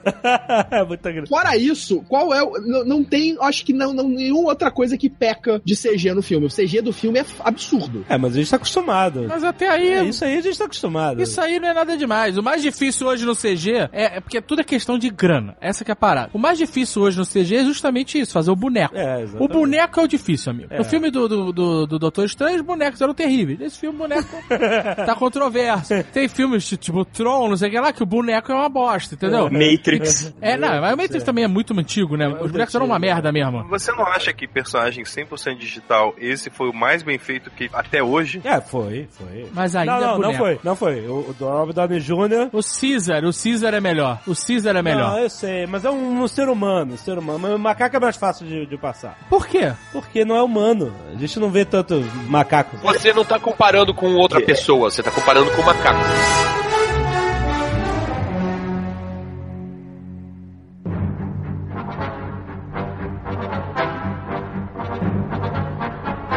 Vamos chamar agora os easter eggs, as participações especiais, os cameos. Esse filme, ele é um campeão de fanservice, né? Esse filme tem três tipos de público. Tem nós, um bando de véi, paia, que tá aqui pra gostar mesmo, beat de Star Wars, o que os caras entregarem, a gente já gosta, e quando o cara enfia fanservice, easter egg, homenagem, referência, como você queira chamar, aí a gente é punheta mental, é isso. E tem a galera, aí eu, eu, eu- tenho muita curiosidade de saber o que, que a galera de uma geração mais nova que a nossa acha desse filme. Galera que não conhece é, a mitologia clássica, que começou pelos filmes 1, 2, 3, ou a galera que nunca viu nada e tá vendo esse filme pela primeira vez. Tenho muita curiosidade de saber qual vai ser a percepção deles. Quem começou pelo 1, 2, 3, cara, é, acho que foi tão sofrido que eles nem continuam. Não, eles gostam. Pior é que eles gostam. Tem galera que gosta. Ó, Ou você que pegar. viu e entendeu que não é bom e continuou nos outros. Tem gente que gosta do 1, 2, 3 e não gosta do 4, 5, 6. Acha lento, acha. É, o ritmo é outro. Aqui a gente viu na época, né? Então é, é outro relacionamento com o filme. Cara, Star Wars, ele, ele apela pro nosso afetivo, né? Pela nossa memória afetiva. Então, quem era criança na época do episódio 1, 2 e 3 tem essa memória afetiva da sua infância e cresceu com isso. E É, exato, dia curte exato. isso, é normal. Mas então, é exatamente por isso. A minha curiosidade é, é saber dessa galera mais nova que tem um. Nós aqui todos temos o mesmo referência de Star Wars, né? A gente viu na mesma época, milhões de vezes, os mesmos filmes, foi órfão de filmes durante muito tempo e tal. né? Então, eu realmente tenho curiosidade de saber o que uma galera mais nova, qual é a percepção do Rogue One, né? Que deve ser bem diferente da nossa. Assim, chutando, né? Porque eu não, não tenho ninguém ao meu lado dessa geração aí, mas eu acho que vai, vai curtir o filme como tudo, mas não vai ter esse gostinho, né? Esse, esse plus a mais, como a gente brinca, de entender que aquilo que tava lá no fundo, que não era importante pra cena, aquilo remete a outro filme. É o gatilho emocional, né? Eu acho que exatamente. Esse filme, ele contou uma história que pra gente era, já era, de certa forma, familiar, mas contou com um, um roteiro totalmente novo e botou esses easter eggs, né, esses alguns cameos e etc, justamente pra fazer esse link emocional com a gente. Eu acho que o filme já começa brincando com isso quando ele já mostra logo nas primeiras cenas o leite azul ali da, na casa da Jean e dos pais, né, que é o, o leite que o Luke tá tomando lá no episódio 4 também, quando tá jantando lá com os tios. Isso já começa a brincar, tipo, ó, só tô te localizando que você tá no universo de Star Wars, ó, esse leite azul aqui você conhece, né? E pra quem não, não, não é muito fã da trilogia clássica, talvez passe assim, tipo, ah, por que, que tem uma jarra de leite na minha frente, né? Mas tem coisas Azul. mais, mais sutis, mais, é, azul ainda. coisas mais sutis, assim, por exemplo, aquele veículo que a Jean tá sendo transportada é, naquele planeta de Labor Camp, né? Campo de trabalho lá do Império. O Juggernaut. Caraca, o planeta maneiríssimo, de passagem. Irado, dois dois asteroides conectados pela cidade. Aqueles asteroides conectados são é, onde o Cassian mata o cara Mata lá. é o- é. Ah, tá, tá. Que é maneiríssimo. Mas aquele é um Juggernaut que é um dos tanques lá da República, né? Daqueles veículos das guerras clônicas e tudo mais, aparece no episódio 3. E, e eles, enfim, passaram a usar, continuaram usando, mas agora para transportar prisioneiros, né? Achei isso maneiro, assim, subvertendo um pouco o uso do. Indo lá mais pra frente, a gente tem em Jeddah, a gente já citou aqui, né? O Pumba. Como é que é o nome dele? Pumba Daba, queixo de saco lá. Ponda Baba e o Punda Baba e o Dr. Evazan. É, Dr. Evazan. Sim, a- que é a o dupla. Severo. a primeira vez que eu vi, eu achei que era meio que uma piada. Tipo assim, porra, aconteceu a mesma coisa com ela que aconteceu com o Luke, mas como se fossem outras pessoas parecidas, né? Sim. E aí depois eu olhei lá nos, no- nos créditos do filme e tava lá, Dr. Evazan e tal. Eu, porra, maneiro. Uma coisa que eu achei maneira, cara, um dos caras lá do Saul Guerrera, ele usa um capacete de Scout Trooper, né? É, É. verdade. Você fica meio. Por um segundo eu falei, que porra é essa? Aí depois, ah, os caras devem ter pego a roupa. É, né? é, é, Ué, cara, maneiro. é, é um uniforme militar, né, cara? Tem um capacete que funciona ali. Não funciona, é pior uniforme, ele te mata. Te mata.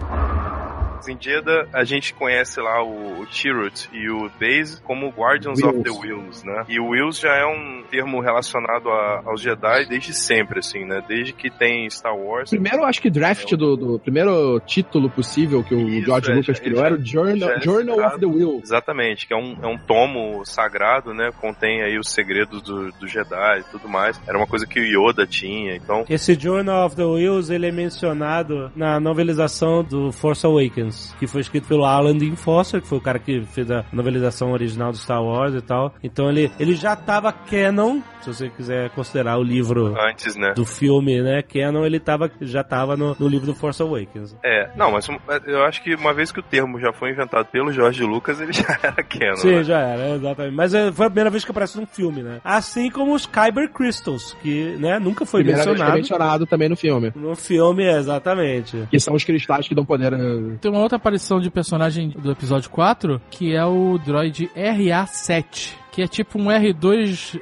É, é tipo um C3PO zoiudo. É um dourado com a cara de inseto, que ele aparece É, no, no isso. Scavengers, no episódio Isso. 4. Dos Jawas, né? Na, na Ele aparece em, em Jeddah, ele passa pela Dini e pelo. Não, mas pode ser outro, né? Não, pode ser outro, mas é o mesmo modelo, Meu né? modelo, é isso. E ele aparece também em Scarif. Em Scarif ele aparece também. Na Estrela da Morte ele aparece todo preto também, esse robô com cara de inseto, que é igual o C3PO com uma cara meio mecanizada pra frente. É, o, o robô do K2 que nunca apareceu antes. É a primeira vez que a gente vê esse tipo de robô. Modelo, né? É verdade. Que a gente viu que é bem útil, né? Por que eles pararam de usar esse robô? É puta robô sinistro. Vai ver, ele tinha uma falha de cara- ser facilmente re- reprogramável. Pois é, reprogramado, né? É, o K2 ele tem um, um design assim que me lembra um pouco um robô do Jedi Knight, um, um robô que era meio escroto assim, que pegava informação. Não sei se Jedi Knight faz parte do background de vocês também, mas eu lembro muito bem de Jedi Knight assim. Para mim ele foi um episódio Star Wars real assim. Eu não lembro mais, eu joguei muito, foi 20 anos já, porra. É, pode crer, pode crer. Outro robô que aparece é aquele Mouse Droid. Ah, o Mouse Droid aparece, bem maneiro sempre. E- Outro robô que aparece também é o R2D2 e o C3PO. É verdade, eles aparecem. Né? Ele aparece. Gente Realmente tá aparece. falando das easter eggs. É um verdade, game, eles né? aparecem. Outro robô que assistiu- aparece é o Chopper, né? Do, da série Rebels. Rebels. Parece, eu, esse eu consegui gravar o momento, porque a minha maior dificuldade é, é quando as pessoas perguntam, mas apareceu quando? Eu falo, puta merda, como é que eu vou lembrar o- a cena exata, né? Aliás, o Chopper do Rebels é um robô, é outro robô excelente. Sim, Ele é irado, universo né? Star Wars. Pode crer. Ele é meio parecido com o R2, né? Mas ele tem essa mesma é, é, personalidade, né? Sacana, irônica aí que o. Que o... É, o design dele é muito parecido com o primeiro design feito pra ser o R2D2, né? Que ele tem uns bracinhos em cima da cabeça. E do Rebels você ainda tem a menção a Twi'lek, que é a capitã da nave Ghost, né? Ela é chamada É, é, Syndulla. General Syndulla. Ah, é? Eu não... Hera Syndulla?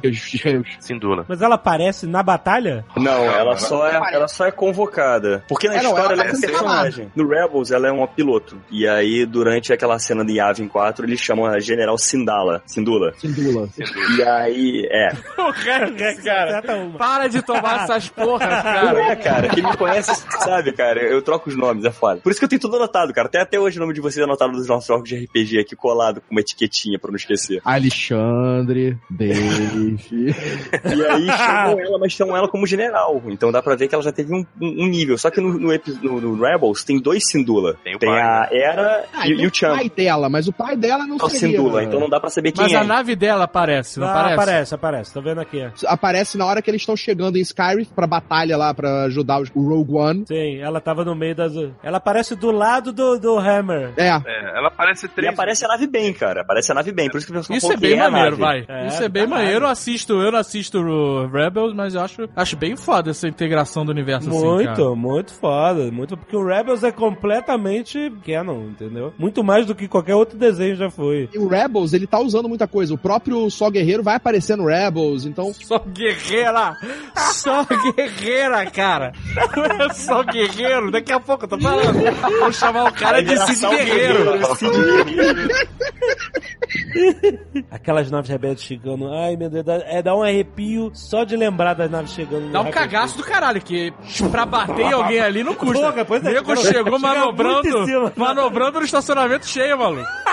Exatamente. Puta Tem a menção no filme também, quando eles estão discutindo os projetos que eles estão vendo a, a Estrela da Morte, até eles acharem, né? Eles falam é, Black Saber, que tem. A, a galera É, tá nomes que de tem, liga- projetos. é, que tem ligação com o Dark Saber, que aparece no seriado Rebels também, que é uma lâmina negra que pertencia aos Jedi. E- Então tem, tem, tem essas ligações com Rebels, essas, verdade, essas essa. ligações aparecem, assim. O B Organa tem uma cena que é só fanservice, né? Quando ele fala é, com a Mon Mothma, a Mon Mothma chama ele num canto, pede pra ele contatar aquele amigo dele, Jedi, que tá exilado e tal, né? Tá se referindo ao Obi-Wan. E aí ele fala, além do Obi-Wan, da citação do Obi-Wan, ainda fala da Leia, né? Que ele fala, ah, eu confiaria, né? A minha vida Conferir a a minha vida a ela. Isso.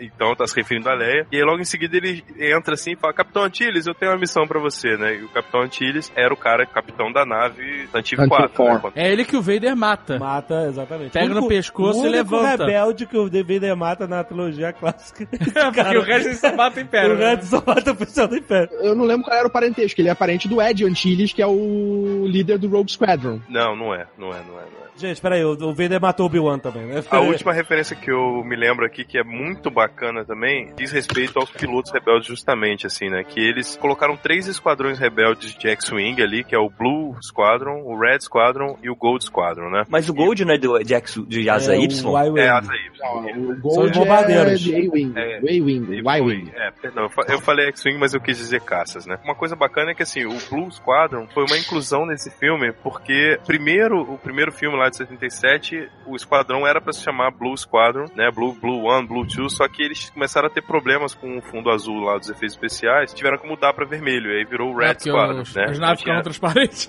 no meio, né? ficavam transparentes. e aí eles abordaram a ideia do Blue Squadron. E aí eles resgataram meio que em homenagem, fizeram o Blue Squadron aqui, que é o esquadrão que desce pelo escudo É, e morreu todo mundo, né? Sobrou acho que quase ninguém no Blue Squadron. morre todo mundo. O que que é a X-Wing batendo no escudo? Achei tão foda, Não, eu achei cara. muito toda a cena. Puta. Eles mergulhando, tudo, tudo, tudo, tudo. E o cara, fecha, fecha. E os caras, vamos, vai ser apertado isso aqui. Começa a descer, o último maluco não vai dar. Pô, caraca, Caralho, muito maneiro, foi muito cara. foda. Eu ia falar disso justamente quando acho que o Rex falou que os escudos eram só pra energia e tal, que não pra coisas sólidas. Não, eu tô falando do mas- escudo pras naves. Pras naves. É, mas, Tanto mas que também, o... cara, tanto que eles levam porrada de asteroide, né? Quando eles vão no campo de asteroide lá no Império Contra-Ataca, tem uns asteroides que batem assim e aparece o escudo também. Então, Mas, o- pessoal- mas quando eles batem no escudo, quando eles batem na nave do Império Contra-Ataque, inclusive uma nave é destruída. Eles perdem o comando ela tomou de uma. Tem um várias cara que some. que- né, tem um cara que Não, é. some no, no holograma, entendeu? Por isso que elas são feitas. Até nos Star Wars eles falam isso, que as naves não são feitas pra aguentar coisas físicas. Tanto que o Han Solo, quando ele entra no negócio de Sim. asteroide, ele fala, cara, os escudos não seguram. Então, tipo assim, os, os, os escudos de naves no Star Wars são só pra laser. Caralho, eu, eu vou me alistar nos aliados lá, nos rebeldes, e vou, vou contar pra eles sobre os mísseis. Eles têm mísseis, têm prototorpedo, mas o escudo segura, o escudo segura, o escudo segura as explosões também. Não, ele segura, só que é óbvio que o dano físico é mais. Como é um campo energético, segura menos, né? Então é por isso que eles têm tanto medo de asteroide e coisas assim. Mas segura um pouquinho, sim. Mas enfim, tem uma coisa muito legal que pouca gente reparou ali: que tem um piloto rebelde, que é um gordinho, né, que morre numa explosão, que é o Red Five, que é justamente a vaga que o Luke assume quando o Luke entra no Red Squadron, né? Foda, né? isso, isso é um easter egg irado. O Red Five morre e o, o Luke vira o Red Five. Isso é bem foda, cara.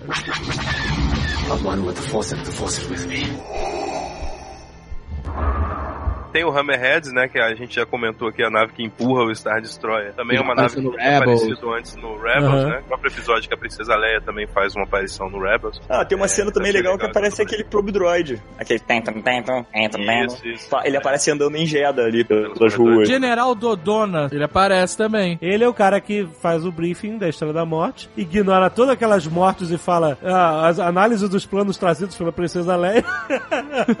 e ele ainda fala o nome dela errado, fala Princess Leia.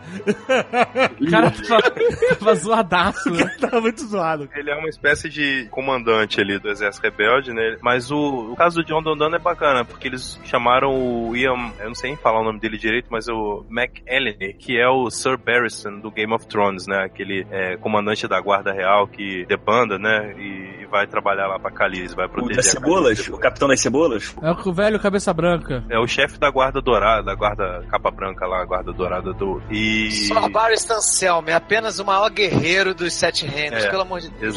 Apenas isso, né? Se Apenas fosse isso. bom, não morria a Cara, facada. mais foda. Não, não, isso aí é a versão da série. Do livro ele não morreu assim, não morreu ainda no livro. E ele é o, é o único ator conhecido, assim, que eu reconheci lá, né? Fazendo cameo de um personagem que também que é relevante, mas é secundário, né? A Mon Mothma não tá presente no episódio 4, ela só aparece no 6. Que, aliás, é uma coisa engraçada que muitos amigos meus falaram, assim, depois do filme. Caraca, nunca mais eu vou ouvir aquela frase falar, ah, muitas pessoas morreram pra trazer esses Isso, todo planos. mundo entendeu errado isso, exatamente. E aí, só que, pô, isso é no episódio 6, e muitos Que é os- botans morreram, né? Muitos Botans morreram para conseguir Ah, esses é, planos. ela primeiro fala que foram bottom, espiões Bottoms. Ela gosta muito dos Bottoms. Ela fala que os espiões Bottoms conseguiram a informação da localização da segunda Estrela da Morte e que o Imperador estaria lá pessoalmente. E aí no final, ela, muitos Bottoms morreram. Ela fala com pesar, muitos Bottoms morreram. Por isso que não falaram, porque não foi ela Agora, que será- o briefing da primeira Estrela da Morte. Ela teria mencionado, a Jean teria falado, e eles morreram, muitos morreram para conseguir esses planos.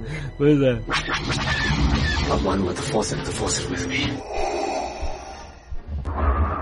Para tudo, nós estamos trazendo o Guga pra cá. Guga Ferrari. Tudo bem, cara? Qualquer merda que eu possa falar cai na conta do Guga Mafra, né, cara? Exatamente, é. O Guga Tem Mafra, dois se Gugas, galera- aí, meu irmão.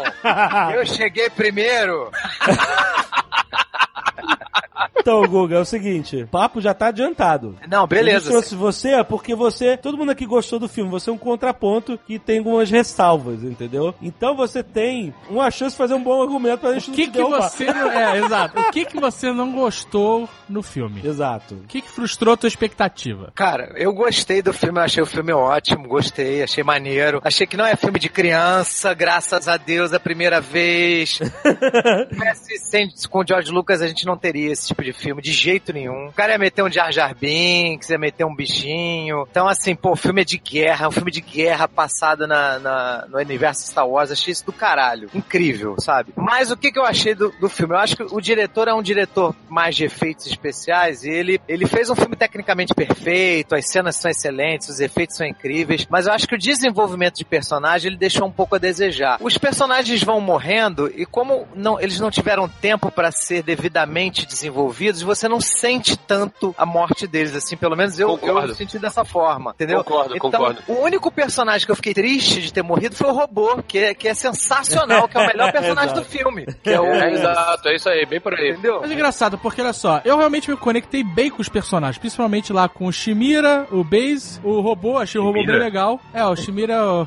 Eu- É o Shiro, Shiro gente tá chamando de Shimira. Então, e- mas assim, sabe o que acontece? Por que a gente não ficou tão triste com a morte deles? Porque você, conforme a batalha final vai acontecendo, você vai percebendo, assim como os personagens, que eles escapar imposs- vai ficando impossível. Porque o escudo fechou, É. porque a nave explodiu, porque a a batalha tá sendo perdida. Tá todo mo- Então, quando os caras começam a morrer, e eles começam a morrer de uma forma muito Cornwell, na minha opinião. Tipo assim, não tem um grande sacrifício, Aham. uma luta, uma espadada final, sabe? Sim. O Bouri, ele tá fazendo o que tem que fazer, consegue conectar o cabo, manda a transmissão, entra uma granada e explode. É, é, é uma morte mundana, vamos dizer assim, sabe? É uma morte. É, Morte da guerra. é, exato, que não é assim. Ele pegou a granada, pulou em cima e se, se sacrificou Sim, e salvou 5 mil sol. É, ele simplesmente morreu. Ele, ele tava vivo e morreu. É, foi assim, sabe? É, exato. E todas as mortes são meio assim. A, a morte do Shiru, ela é, ela é um pouco mais significativa, porque ele, como ele tem toda aquela parada da força, porque ele é um com a força e a força tá com ele, então ele faz um sacrifício usando a força pra conseguir puxar a alavanca, e ele não morre por conta desse sacrifício, ele morre por conta da batalha também. Sim. Uma granada chega perto dele, explode lá e, e ele sai voando e morre. Então, Não, ele, ele não morreu com a granada, ele morreu com tiro mesmo. não, ele não morreu com tiro, não, morreu com uma explosão. A minha pergunta é: será que você não sentiu a morte por falta de conexão com o personagem? Ou porque você, vocês no caso, assim como os personagens, foram se dando conta que não tinha como escapar daquela merda? Ah, cara, eu achei que faltou um pouquinho de desenvolvimento. Quer ver uma coisa que eu achei sensacional, assim? Que você percebe um arco de evolução. Por isso que eu gostei mais do robô. A primeira cena que o robô tem com a garota e que ele tá ali do lado daquele cara que é o, hispânico, né? E que ele fala assim, pô, mas você vai dar uma arma na mão dela? Porra, a, a probabilidade dela atacar você é alta, tá? É alta. Tá? É tanto que a gente ri, que é um alívio cômico, é muito legal. E na última cena do filme, que é a despedida dele com ela, ela vai entregar a arma na mão dele. Ela, ele, o robô não entende. Falou, ué, mas por que você tá me entregando uma arma? Aí, pô, você não queria ter uma arma? Aqui, tô te dando. E ele fala pra ela, olha, você é uma pessoa que é muito difícil de eu conseguir prever qual é a tua reação. É, seu comportamento é cada vez mais inesperado, exatamente. Porque aquela coisa, o ser humano, você não consegue prever a atitude de um ser humano. Ele falou, pô, você é uma pessoa que me surpreendeu, parabéns, muito obrigado. Ele fez um agradecimento a ela, uma homenagem a ela, e ele identificou que aquela leitura que ele fazia das pessoas era uma coisa que não estava correta. Então, assim, você, você, tá se me dizendo que os identifica. personagens não foram evolu é, desenvolvidos depois de falar um negócio desse, cara. Eu achei sensacional. A, Não, a- se não, é parar pra isso. pensar que, que foi um Não, é filme isso- com é isso que seis eu tô falando. personagens principais, né? Porque é o esquadrão como um todo ali. Mesmo que a Jean possa ter um pouco mais de protagonismo, mas todos eles têm que funcionar juntos. Se você parar pra pensar que é uma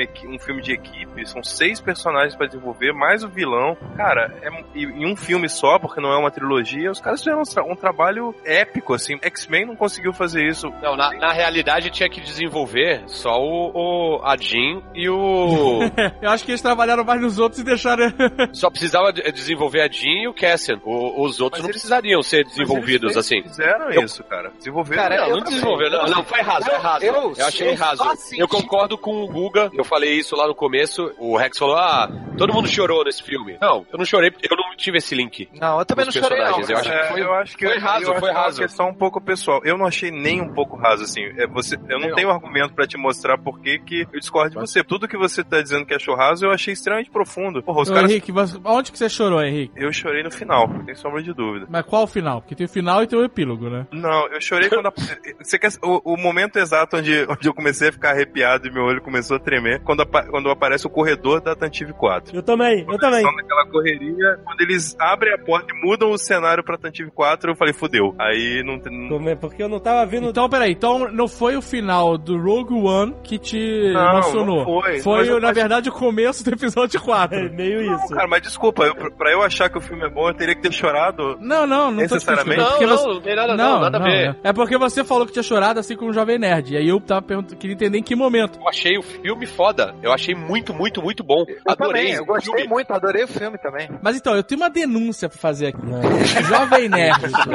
Jovem Nerd. Jovem Nerd chorou no filme. Publicou no Instagram a foto dele chorando no filme. É, eu chorei mesmo. Quem Nossa, tirou essa que filme- foto? Quem tirou essa foto? Exatamente. A gente começou a se perguntar isso no grupo da redação Quem do Jovem Nerd. tirou essa foto? A Melissa botou lá, nossa, Jovem, você se emocionou e tal. Ela era recém-contratada, tá na período de experiência ainda, ela teve coragem pra caralho, inclusive. Ela, é ela botou assim, você tirou uma selfie sua chorando no cinema? Ah.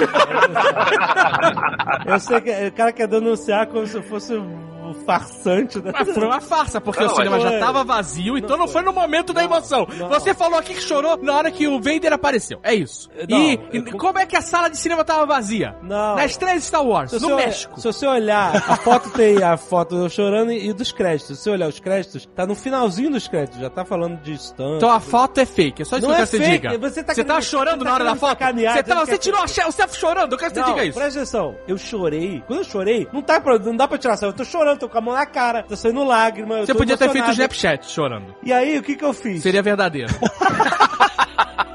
Simulou, um choro pra tirar foto. Olha só, eu fiquei sentado curtindo a música dos créditos porque eu tava emocionado pra caralho e tal. Eu tava sozinho lá, no, no, eu odeio ver filme sozinho, acho triste. Mas eu tava emocionado que o filme conectou com a minha infância, o caralho. Todos aqueles motivos que fez quem chorou chorar. Você pediu pro mexicano bater tua foto? Não, caralho. Senhor, sácale la fueto.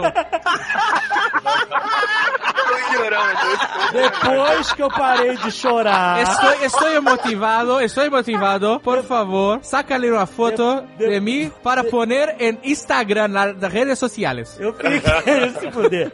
Eu fiquei curtindo ali, com cara de choro, com a, mão na, com a mão na boca, os créditos inteiros. E eu comecei a pensar, Créditos inteiros. fica aí, velho. Ok. Fiquei- porque eu fiquei pensando em mil coisas. E aí, eu pensei assim, porra, cara, eu queria poder. Porque quando eu me empolgo muito com filme, eu gosto de compartilhar nas redes sociais imediatamente. E aí eu pensei, eu acho que, tipo assim, se eu falar só, não vai ser. Eu queria mostrar pra todo, compartilhar com todo mundo a emoção que eu tô sentindo. Aí eu acho que eu, eu posso tirar uma foto da minha cara, como tá agora. Aí eu simplesmente peguei o celular, pum, e mantei uma, uma selfie. Com a Então mão não na boca, mexicano assim. no cinema. Mas eu já estava com a mão na boca. Eu- eu- Meu eu Deus não- olha do só, céu, eu não. cara. Olha só, vai, deixa eu se fuder. Gente, sério, sério, sério. Tá Vocês estão querendo fazer parecer que foi falso. A foto, não, o sentimento ali é verdadeiro. É esquisito o cara tirar foto dele mesmo assim, não? É esquisito. Mas eu não tô dizendo que eu sou normal. Diz que foi o Pablo. Diz que foi o Pablo que é melhor. essa- cara. Fala, eu essa- contratei Pablo pra me seguir no cinema. Mas, mas olha, Essa, essa senti... dramaticidade que a foto passa não É. era Vocês estão vendo a verdadeira. foto aí? Vocês estão vendo a foto Claro aí? que é. Quem tá no aplicativo do Jovem Nerd tá vendo a foto. Quem não tá, entra no tivesse site assim, pra olhar a cara. foto. Você não conseguiria tirar uma foto. Lógico, você tava tão emocionado Não, mas eu já tava, eu tava muito pior, eu tava muito mais chorão antes, cara. Eu tava chorando mesmo. Você tava antes, o senhor começava. Ih, então Eu assim? não tava assim, mas eu tava. Todo mundo sabe como é chorar, eu estava chorando de verdade. Ali eu não estava mais chorando, eu estava emocionado, com cara de choro, meu olho tava vermelho porque eu chorei de verdade. Então, agora o meme é: você. Todo mundo que assistiu Star o Wars. quer fazer meme, é É, o isso? meme é esse. Pega a foto. Eu tenho dois memes agora. Um é: pega a foto do Jovem Nerd chorando e bota outra imagem do lado. Tira os créditos e bota outra imagem do lado. Como ele foi no México, eu coloquei a foto do Michael Fassbender sem camisa e o Jovem Nerd chorando do lado. Então, o meme é livre. Bota a foto do Jovem Nerd chorando, por que, que ele tá chorando? Ah, se E tem um outro meme que é: bata uma foto, uma selfie sua chorando no cinema. E a galera- o César, o César da nossa redação mandou: Gente, finalmente vi o filme. E aí bota a foto dele segurando a boca É, da sala de cinema. Caralho, que filha da mais mãe. uma. Que caraca, O que sentimento sujeito. foi verdadeiro, isso que Ah, cara, eu vou te falar que Mas a sujeito. foto foi uma mentira. Foi uma farsa. Não, porque tava assim mesmo, cara.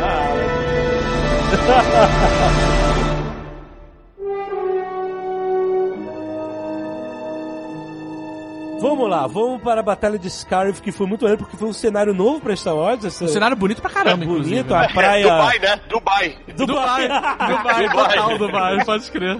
Uma praia rasa, né? Meio caribenha, né? E eu achei a estratégia da galera do Rogue One uma boa estratégia militar. Foi, foi boa. Né? Eles se disfarçam, entram lá, e aí em algum momento você cria uma distração. É, aqueles improvisos deles também, do tipo, ó, fala que você tá na pista 5, pede reforços. Aí o cara pega o comunicador, ó, aqui é pista 5, nós estamos sendo cercados pelos rebeldes. Os caras começam a improvisar pra parecer que eles são muito mais, né, do que eles são E de pra fato. deslocar as tropas pros lados errados, né? Tirar a tropa daqui e mandar pra... Formação Pra errada, dividir cada vez mais as tropas. Porque o Império, no final das contas, gastou todo o dinheiro naquela merda, aquela estrela da morte, tem uma câmera na porra das praias. Não tem. Não, mas já não, já não tinha nos outros filmes, né? É, É, câmera no Star Wars é uma tecnologia que não existe, cara. Tem câmera na Estrela da Morte, tem câmera que no primeiro filme eles destroem as câmeras. Mas só a Estrela da Morte, que era muito novo, era muito recente. É, só, é, a Estrela da Morte é o, é o novo empreendimento da, do Império, aí eles botam câmeras. Nos Exatamente. outros já não precisa, só Pô. o cara fala. O cara fala no rádio, a gente vai entender. Exato. imagina o custo de botar câmera em todos os planetas que tem Império. É muito alto. Cara, o que eu acho mais sensacional na tecnologia de Star Wars é pensar que, caralho, o nego faz um destruidor de planetas e não inventaram a internet até hoje, né, velho? Precisa de antena pra transmitir dado e é só pontual ali, não dá pra hackear. Porra, meu Você irmão. precisa de antena. Então, tem umas paradas meio malucas que eu quero falar desse final. Mas antes do, de falar das paradas malucas do final, eu quero falar primeiro do Selmy Troopers. Selmy Trooper? É, os Death Troopers, que são os Selmy Troopers, que só foram criados pra serem vendidos. Mais Tá nada. bom, tá bom, é. Eles, cara, que, que- Nossa, olha os Death Troopers, eles são jogadores de basquete, eles são altos, eles fizeram treinamento militar. Eles usam preto, eles são sinistros, eles têm leite, eles falam esquisito, não sei o que lá. Só tem quatro, morreram, nunca mais você vai ver. Exato. Caraca, meu irmão, que sacou, Disney. Quer vender boneco? Cara, peraí. A Jean só tem uma, também morreu e você não vai ver mais. É a mesma coisa. Stormtrooper. Caraca, mas peraí, você tem uma parada militar onde um cara resolveu fazer. E o cara olhou assim e falou assim: Stormtrooper, Clone Trooper, Desert Trooper, Fireball Trooper. Mas sabe o que fazer? Eu vou fazer o meu próprio. Eu vou fazer um Black Trooper só com cara altão. Eles não aparecem em nenhum outro filme. Como é que você vai explicar que eles não apareceram no outro? É porque morreram todos nesse. Mas, mas eu, eu- Faz sentido, faz sentido. faz sentido exatamente isso e é bizarro porque é só pra vender boneco. Mas é assim como aquele guarda vermelho, cara. É, o, o Royal Guard só Aquele guarda vermelho Royal Guard, ele também só aparece parado. Você nem vê ele entrar numa, numa batalha nem nada, e mesmo assim vende boneco também. A minha questão é: o guarda vermelho é guarda de quem? Do Imperador e do Vader. Então são guardas pretonianos, certo? O Krennic é um merda. Por que, que ele tem. Não, ele, ele construiu a Estrela da Morte, cara. Caraca, mas a ideia da Estrela da Morte não é do Tarkin. Mas ele que foi o cara que fez a obra. Então por que, que o Tarkin não tem o, o trooper dele, os Caveira Troopers? Como é que você Cara, sabe? por que que ele não? Merda que ele é um cara que vai, vai- ele vai falar pessoalmente com o Vader. Ele pediu pro Tarkin, ficou naquele chora, chora. Aí eu achei que o Vader o Imperador vir, vir aqui pra ver. Aí o Tarkin, o Tarkin, cala a boca e atira essa merda. Aí depois o Krennic vai falar com o Vader, tem que amarrar, passar silver tape no tornozelo da calça porque se cagou todo pra não vazar. Chegou lá e falou assim: Ai, você não vai. Será que eu não consigo falar com o Imperador aí? Não. Não, vai- tá tudo certo, tá tudo garantido aqui. Ele, ele, ele no trailer parece ser muito mais sinistro do que esse meio, meio bananão, que meio cara meio inseguro no filme. E aí, eu, eu acho bizarro, eu achei bizarro ele ter uma tropa de elite própria, sendo que outros caras de patente mais altas que a dele não tem. Inclusive, e nem exclusive o Vader, que anda de Stormtrooper pra cima e pra baixo. O Vader tem o 500 e o 501st lá, o, que é um esquadrão de elite de troopers. Mas é tudo que é de elite que veste branco igual os outros. Veste branco igual é, mas aí ele quis, assim, se ele quisesse botar pintado Oi. de verde, ele botava. ele achou que com a Oi, roupa fala. dele era preta, combinava melhor se fosse com o Stormtrooper branco, assim, não chamava muita atenção, não tirava atenção da roupa dele. Agora, o Krennic, ele é um director, né? Se a gente fosse colocar em hierarquia, tá abaixo do Tarkin, que é o Governor, né? Que é um Grand Moff. Grand Esse Moff. filme ele não é Grand Moff, né? Ele não é chamado de Grand Moff, é Governor, né? E... Que é a mesma tá coisa, né? abaixo, que responde direto ao Imperador, né? É como se o Imperador fosse o presidente da República, o Governor é o governador mesmo, Director seria um senador, é um cara de bastante prestígio no governo, mas é, ele não foi ali, ele não tem, ele não governa uma área, uma região, nem nada disso, ele tem uma outra posição ali. E ele é um cara de campo, né? Ele tá toda hora, ele pega a nave dele lá, porra, se aquilo fosse um Uber, maluco, o cara tava pobre. Toda hora ele tá na nave dele indo pra outra região. O cara tá sempre no- na cola ali dos rebeldes. Enquanto o Tark não, cara. É, mas- O cara governa fixo, né? O Crone, o Krennic, ele tem um detalhe legal que sim, você é o segundo O Chronic. Chronix.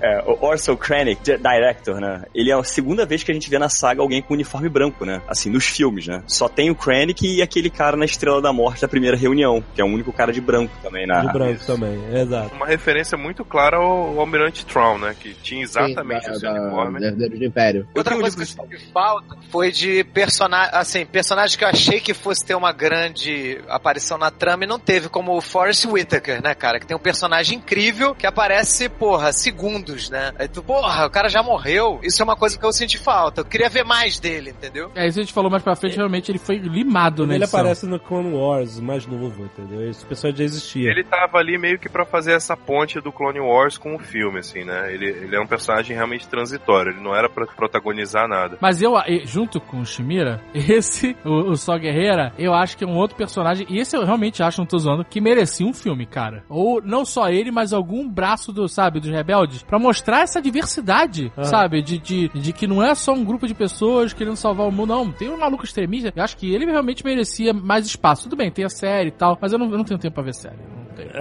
Não tenho. Não tenho. Desculpa. Mas Baixa olha só os só. episódios que ele aparece, pronto. Vou botar lá no torrent. Só guerreira.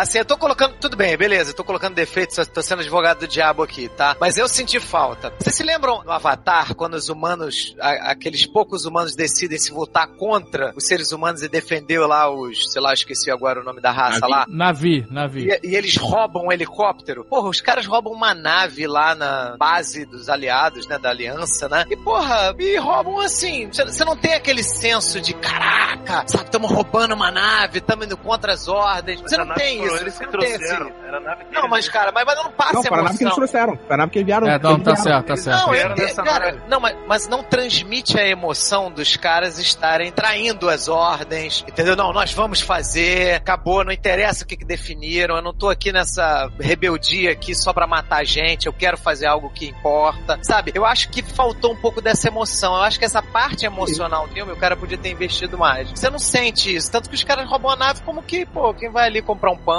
entendeu? Não, A não- você emoção não não tem tá um nave, senso. tá Mas não é um roubo. Ali, cara, é um grupo de rebelde reunido. Nave entra e Não, sai. cara, é na um hora. roubo. É um roubo de nave. Cara, é um Eles só roubo, pegaram cara. a nave e falaram assim: vem cá, se É um identifiquem. Olha, somos Você Rogue One. que ninguém vai fazer nada. Daqui a pouco os caras entram numa nave, 20 caras entram numa nave e, porra, o que, que vocês vão fazer? Ah, não. É uma falha de segurança da Aliança Rebelde inacreditável, porque ali eles podiam estar fugindo com a localização deles, inclusive. Pois é, pois é. É, É, cara, isso tudo eu bem, senti é isso A localização dele já é um problema maior, porque se você pegar, tipo, algum piloto já foi capturado, galera da rebelião já foi capturada, e dessa galera... Inclusive apareciam pilotos capturados no trailer e, e no filme não aparece essa cena. É, dos Então, a pilotos cena que tem uns, uns pilotos de X-Wing andando algemados na rua Ah, é e verdade, no filme é verdade. sumiu essa cena. Sumiu também. Então, assim, eu, eu, eu vi esses defeitos, assim, que, assim, eu acho que o meu emocional podia ter mexido mais. Eu fiquei muito mais emocionado com as cenas do Vader, por exemplo, do que com as cenas dos rebeldes, entendeu? As cenas dos rebeldes. A, a única que me trouxe mais emoção foi a da morte do robô, que pra mim é o melhor personagem do filme, né? Aê, caralho, o Guga, eu concordo com tudo que ele falou. É o melhor robô de todos os tempos? É, o melhor robô de todos os tempos. Tucano. Sem sombra Cara. eu acho. Eu acho. Eu achei um robô sensacional. Eu tô aqui hoje pra me arrepender das minhas decisões. Cara, o fato do robô querer usar, o sonho do robô era usar uma arma. Agora tu falou, toma aqui sua arma. Ele, cara, ele, porra, ele pôde realizar o sonho dele antes de morrer. Achei aquilo sensacional, cara, sensacional. E Sabe o que eu achei foda desse terceiro ato? Não só pela ação, que foi ah, incrível. Foi maneiríssimo. Ação de Sky-Fi com ação, maluco. Foi, puta que pariu. É, Sci-Fi não, sci-fi, né? Sci-fi é o Rex, maluco. Nada, valeu. Foi assim, como todos nós sabíamos que eles iam conseguir roubar os planos. Sim, claro. E mesmo assim eu torci pra caralho, porque eles mostraram como foi difícil, É, cara. exato, né? Foi difícil pra caralho, todo mundo tava morrendo, os caras estavam. E, e mais uma vez, uma característica de Star Wars, dos clássicos que eles trouxeram, as batalhas simultâneas. Vem as batalhas no espaço, a batalha na- no planeta, uma dependendo da outra, uma tendo que ajudar o outro, cara. Foi muito foda isso. E E outra. batalha no espaço maneiríssima. Porra, cara! Teve gente falando que foi a melhor de todas as batalhas Cara, espaço. tem- calma, né? Mas eu ainda acho, ainda acho o Retorno de Jedi muito melhor, porque primeiro não tinha computação gráfica e ela é foda demais, e também, sabe, eles entram dentro da Estrela da Morte, é muito foda, cara. A batalha maneira tem umas partes meio malucas, né? Tipo, o quê? Tipo Hammerhead, o... o- mas isso tem, isso, isso é universo expandido Star Wars, isso existe. Mas, cara, não jogo, tem e- como enf- aquela força pra empurrar um... um- Mas ele tava disabled. No espaço não precisa de muito. E quando ele encosta no outro e destrói o outro? Porque tem muita massa. O escudo das naves de Star Wars é só pra ataque de energia, entendeu? Não, então não, tudo claro bem. Então não, vamos fazer o seguinte: alguém avisa pro. Volta no passado, avisa pro general Almirante Akbar que ele não precisa mais de outras naves, só precisa dessas corvetas. Mil corvetas, ele vai destruir o Império, brother. Não, a nave tava disabled. Ela tava. Eles tiveram que destruir aquelas bolinhas do escudo que ficam em cima da ponte. Depois fazer um bombardeio de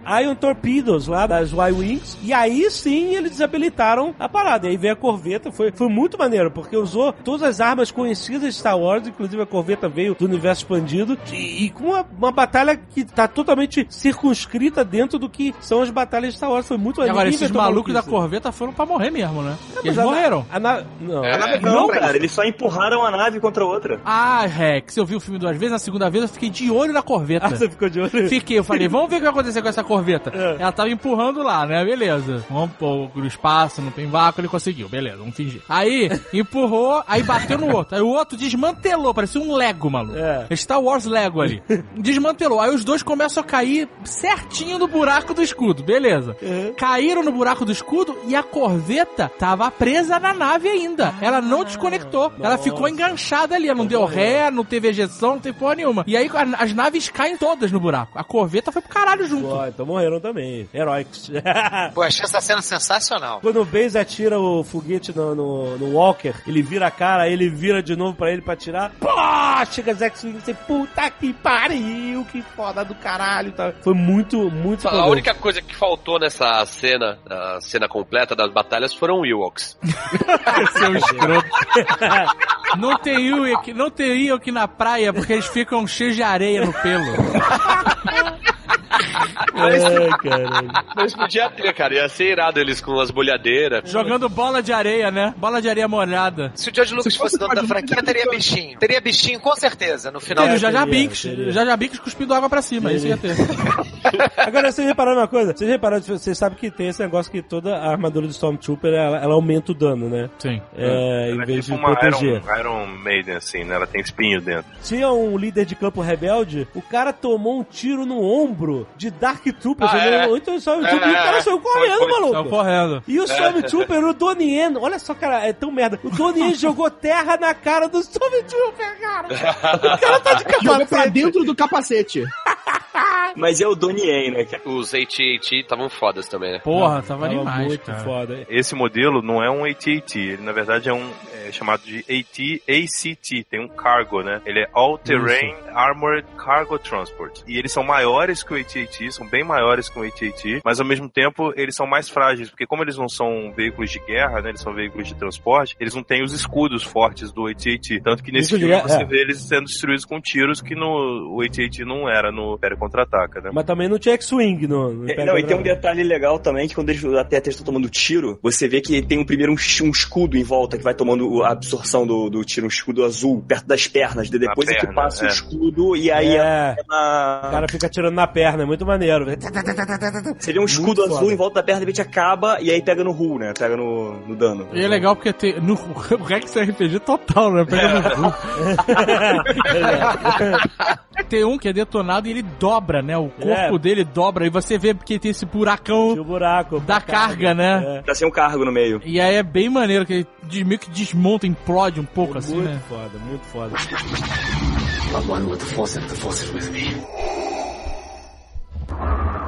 Quando as pessoas começam a morrer e o robô morre, e, e- e, tipo assim, eu acho maneiro que todo mundo, todos os membros do Rogue One, não, se bem que o Rogue One era só o piloto, mas todos os caras, todo mundo teve uma participação especial. O, o piloto, no final da batalha, ele foi o cara que ligou o rádio pra falar com a Aliança Rebelde que eles iam mandar lá o negócio, precisa, precisa desativar o escudo. O robô manteve a porta fechada pros Stormtroopers não chegarem até eles, trancou a porta antes de morrer, tá muito foda. Se O- sacrificou, uma máquina se sacrificou pelo ideal. é, Você já é, pensou nisso? Exatamente, né? O Shimira foi lá, usou na força, e é muito maneiro porque ele usou a força, mas ao mesmo tempo é meio dúbio, né? É, é você não porque parada é, é- é aquela magia, vamos falar assim, É. mas que é muito sutil, né? É, ele não deu force push de ninguém. É, exato. Né? Ele, ele, ele usou a fé dele e a Isso. força agiu através disso. Isso é, muito maneiro, muito né, cara? foda. E Muito ele, maneiro. Rolou um invisibility ali, né? é, morreu. É, é um pouco da magia do Gandalf, né? Sim, você não percebe que. Que ele tá fazendo a magia. Ele não Exato. faz aquela magia espalhafatosa. Porque ele é um com a força e a força estava com ele. Exatamente. Então ele tá. us- Eu achei Ele muito foi maneiro. a personificação da força ali, É, né? foi muito Pô, foda, é. cara. Ele deve ter bastante midi-chlorians.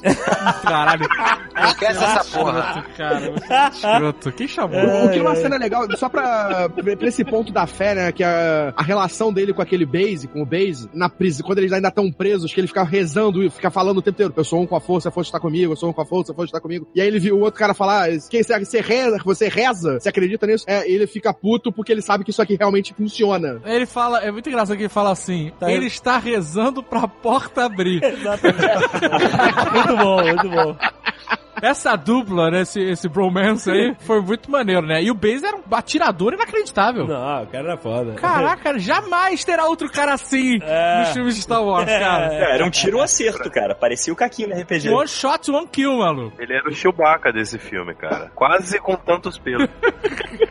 quando começa a mesma batalha e abre aquela porta com um monte de Stormtrooper, ele fica tá, tá, tá, tá, tá, tá, varrendo dezenas de Stormtrooper, é muito foda demais. Aí, aí tem uma coisa que eu achei meio esquisita, porque a arma dele é uma metralhadora, certo? E ele tá, tá, tá, tá, tá, tá, tá, atirou, matou muita gente. Ah, beleza, maravilha. Aí no final, ela se transformou numa shotgun? Eu não É, ela entendi pode ter um modo, modo, Modo, modo agora eu vou atirar menos pra morrer mais dramaticamente. Não, mas ela pode ter um tiro mais... O próprio Cassian, quando ele vai matar o pai da Jean, o, o robô fala, ah, eu- a, a arma dele estava no modo sniper. Quer dizer, as É, armas em modos, cara. Eu achei bem escroto você ter que dar pump pra atirar, velho. ah, cara, Star Wars é uma mistura de tudo, né? Ué, tem aquela coisa clássica das armas Star Wars, né? Set your weapons for stun. Os caras só apertam um botão e a arma passa a dar tiro de... que não mata, né? Que só atordoa. Mas isso tem em Star Wars? Tem, tem, no primeiro filme, eles... Eles atiram na Leia, Na é, Leia. exatamente. A Leia é no capturada início do com... filme. Eu cheguei em casa, Netflix, paga nós. Episódio Botou 4, A New. Hope, só pra, pra continuar. É, sabe? Pra, porque encaixa. bom. É maravilhoso, cara. É maravilhoso. Eu recomendo que todos façam isso. Encaixa e aí, certinho. e aí, tipo assim, e eu tava, tipo assim, quando você vê as pessoas realmente morrendo, cada um fazendo, contribuindo de alguma forma pra que a missão progrida, você, cara, tipo assim, realmente está muito difícil, os caras estão morrendo. É, e aí quando ele, porra, agora os caras têm que escalar a torre de HDs pra pegar o HD na mão lá em cima, e aí o cara... Eles têm que escalar o pino de CDs da Uruguaiana, né? Caralho, tá todo mundo morrendo aí no... Como é que é o nome do... Ninguém lembra do nome do vilão, né? Krennic. O vilão vai morrer, vai Krennic. morrer sem ninguém lembrar dele. Quando o Krennic atira no Cassian, e eu já tava assim, tipo, caralho, morreu também. Morreu também, tanto que quando o Cassian volta lá, lá em Eu achei cima... maneiro que ele começou a atirar neles e eles simplesmente chegaram pro lado. Eu vou chegar aqui Chega pro lado pro que lado. ele já resolve esse problema. Exatamente. E aí o caralho, tá todo mundo morrendo. Realmente eu tava torcendo, eu tava, cara, na ponta da cadeira, torcendo porque. Chorando e segurando a mão, a boca assim. eu estava chorando. Segurando o celular e chorando. Podia ter pedido pro Chico, Chico, saca ali uma foto comigo Isso seria escroto. Isso seria escroto. Porra. na pontinha, na pontita da cadeira, Olha, só silla. Estou, estou na ponta da silla, saca ali uma foto, Chico. só bate a foto quando eu chorar. É, que escroto. Aí, cara, quando não, o cara é, finalmente começa a fazer o upload da transmissão, eu tava pensando assim, cara, a Princesa Leia tem que aparecer em algum momento, o, o Corellian Corvette dela tem que aparecer aí. E aí tinha um Corellian Corvette desde o início da batalha, eu falei, será que era esse? Aí de repente no meio da batalha aparece ele tomando uma explosão lá, pô! Eu falei, ih, caralho. Tem uma deixa, né? Pergunta pro Bay Organa que ele vai ter que ser de alguém de confiança e ele fala assim: ah, eu confiaria minha vida a ela. É, só Sim. faltou ele dar uma piscada pra câmera, né? Não, Só faltou ele, ele fazer assim, ó, fazer um, um, um headphone lá da orelha, sabe, com os dedos assim, ó. Eu confio minha vida nela, e piscar pra câmera. Senão você tá maluco e rodando na cabeça, olha, eu confio nela com as duas mãos. É, Exato. A única coisa que me irrita no Bay Organa, me irrita não, me, me confunde um pouco, é que eu vi Sons of Anarchy e eu sempre acho, olha, esse cara é senador ou dono de puteiro, caralho? Caralho. Bom, As duas é coisas, né? pacífica, né? Vai saber por quê. Aqui no Brasil era possível ser as duas coisas. Sim.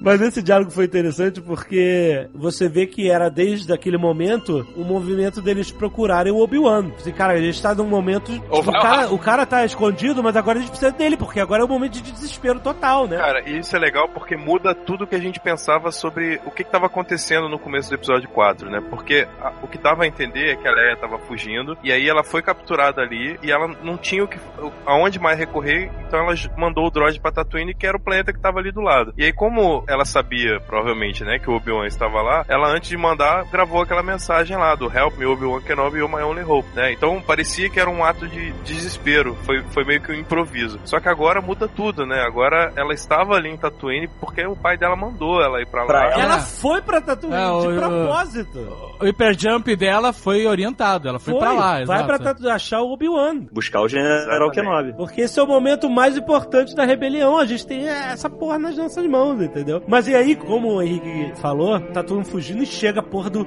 Nossa, da soia do, do Vader. Então, tem uma coisa que me incomoda um pouco antes, quando eles fazem o upload. Quando eles Eles fazem o upload. Sim. E assim, eles era uma antena cuspindo informação pra todos os lados, certo? Alguém ia pegar. Tinha um monte de nave ali, um monte. Só uma pegou as informações? Quando faz o link loca, Não, ninguém é- mais consegue? Não, mas, é, ué, quando você liga no celular é assim que você faz. Ou você faz o upload pra alguém, você faz direto. Ah, Você não faz de qualquer Não, não, pessoa. não, não, não, não, não, não, não, não, desculpa, tá, tá errado, Alexandre. Eles podiam ter um grupo de WhatsApp.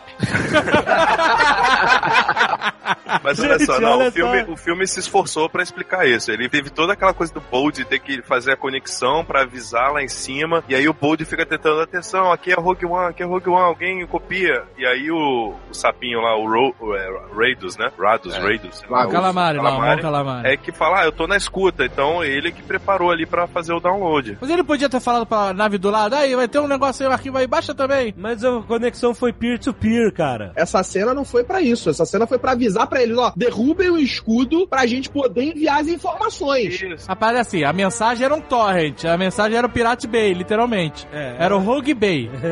Vou mandar o link do Dropbox aí pra vocês. Porque o- no episódio 4, o Vader fala assim: vocês interceptaram uma, uma transmissão que são os planos da Morte. E eles, não, não, não. Eu falei, pô, ele tá mandando pro Mon Calamari? Cadê a Princesa Leia nessa história e tal? E achei tão foda. E aí chegou o Star Destroyer do Vader e nave batendo no Isso Star foi Destroyer. maneiro, que nego, vambora Irada. galera, deu tudo certo. Opa, toma na...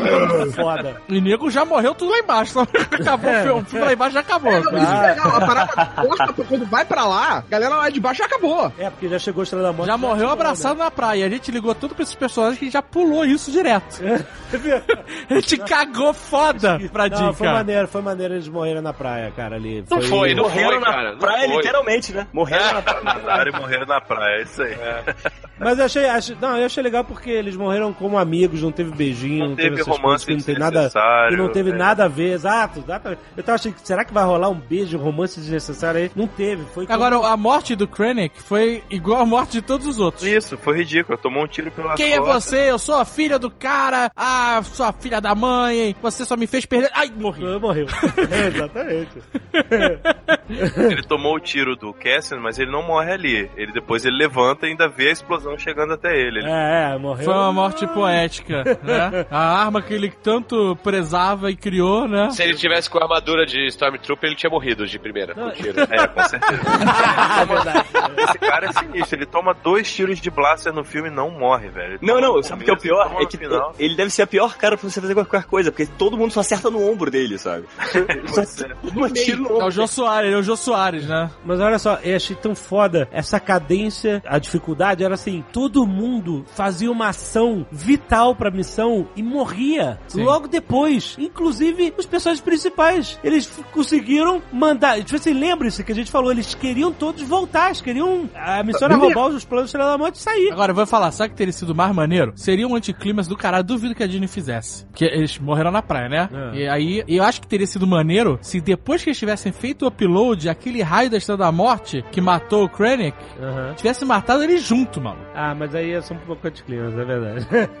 e é, a explosão vindo e tal. E, Não, eu achei maneiro. Inclusive, a primeira explosão da Estrela da Morte foi muito foda. Sei, pra caralho. E tipo assim, até os personagens principais, quando o negócio passa de mão, é, é tão difícil, é como se fosse uma onda maligna Um por vindo, um, varrendo. É tão difícil que um por um ela vai matando, mas eles conseguem no último segundo, na casquinha da unha, entregar. Inclusive, quando a porta trava, quando ela vai abrir, achei tão foda isso, cara. Eu falei, caralho, a porta travou. E os caras vão passar no braço, o cara batendo na. Ai, ai, ai. Cara, muito maneiro. É, de- é uma cena de terror essa parte, cara. E aí vem chega o Darth Vader. Não, né? porque essa parte é realmente foda, né? É a melhor cena do ano, velho. Melhor Que cena isso? do ano. Essa cena é bonita porque a gente vê pela primeira vez, assim, no, universo Star Wars, a gente vê o Darth Vader sem sem game, sem sem nada, full power, usando a... Mais ou menos full power. Ele ainda tá se segurando ali. Não, e ele tá usando a força e o, e o combate lightsaber, e ele tá usando isso sem ser contra um Jedi. Porque toda vez que ele puxou o lightsaber, toda vez que ele lutou, ou ele lutou com Luke, ou lutou com Obi-Wan. E anterior a isso, você tem eles nos jogos, né? É, os jogos de Star Wars e tudo mais. No cinema, é a primeira vez que a gente realmente vê ele usando a força como Darth Vader, tipo, rebatendo laser, puxando as armas, jogando o cara no teto, É passando muito o maneiro, cara que tá no cara. teto. Ele passa pelo cara que tá no teto e passa a espada em cima. Zzum. É, É, foda, não, muito foda. Não, e os caras, 10 caras atiram. Prá, prá, prá. Nego fuzila o Vader, ele só tum, tum, tum. E ele não é rápido, não é super ágil. É o mesmo estilo de Vader, sabe? Mesma forma de mexer a espada. Ele não fica mais malandrilso. Não, mas é foda também a paura da galera, né, velho? Ele chegando e todo mundo, caralho, fudeu!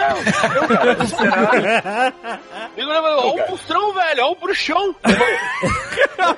O Tucano, ele toma um tiro de blaster, ele pega e devolve o tiro de blaster. Bate na mão, ele manda de volta do cara. Tipo assim, é, ele, ele abre a porta abrindo o cara ao meio junto. Isso é foda, ele abre a porta e rasga o cara no meio. Foi, foi foda. O cara com o braço esticado entregando o, o CD lá e, e a espada atravessando o cara e a porta, cara, tipo assim, tudo na casca da unha, tudo na casca. Ah, o Vader podia ter puxado o CD, né? Ele podia.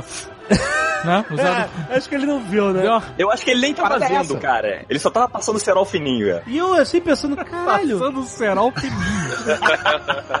E aí foi quando me pegou de surpresa, como o Henrique falou. Eu falei, caralho, cadê a Leia nessa história? Quando eles entram no corredor e fica tudo branco, eu, não. Porque é uma nova esperança. ali, né, Quando cara? a nave desacopla, Foi aí. bem feito pra caralho. Puta Isso foi foda. que Pô, eu voltei, Aí eu eu, comecei voltei a ver. 30 anos no tempo quando eu vi Isso aquilo. é Eu também, eu também. Esse momento, quando a gente vê tudo finalmente se encaixando com essa perfeição nos filmes antigos, cara, é, foi de arrepiar. E aí a música muda, porque a música, você ouve, obviamente, o tema do Vader ali, e aí a música muda para a versão do Império, que no- você sabe que a, a Marcha Imperial vem só a partir do Império Contra-Ataca, no primeiro filme não tinha Marcha Imperial, tinha uma versão mais sinistra da música dos Rebeldes, né? Que é essa aqui que vocês estão ouvindo. E aí a música muda pra essa, que é a música que toca no início do episódio 4. E aí você começa a sentir o episódio 4 ali. Você, ai, onde eu estou, caralho? E aí quando abre, mostra a princesa dela, é óbvio que... Só faltou ela falar, em vez de só esperança, né? Falar uma, uma nova esperança.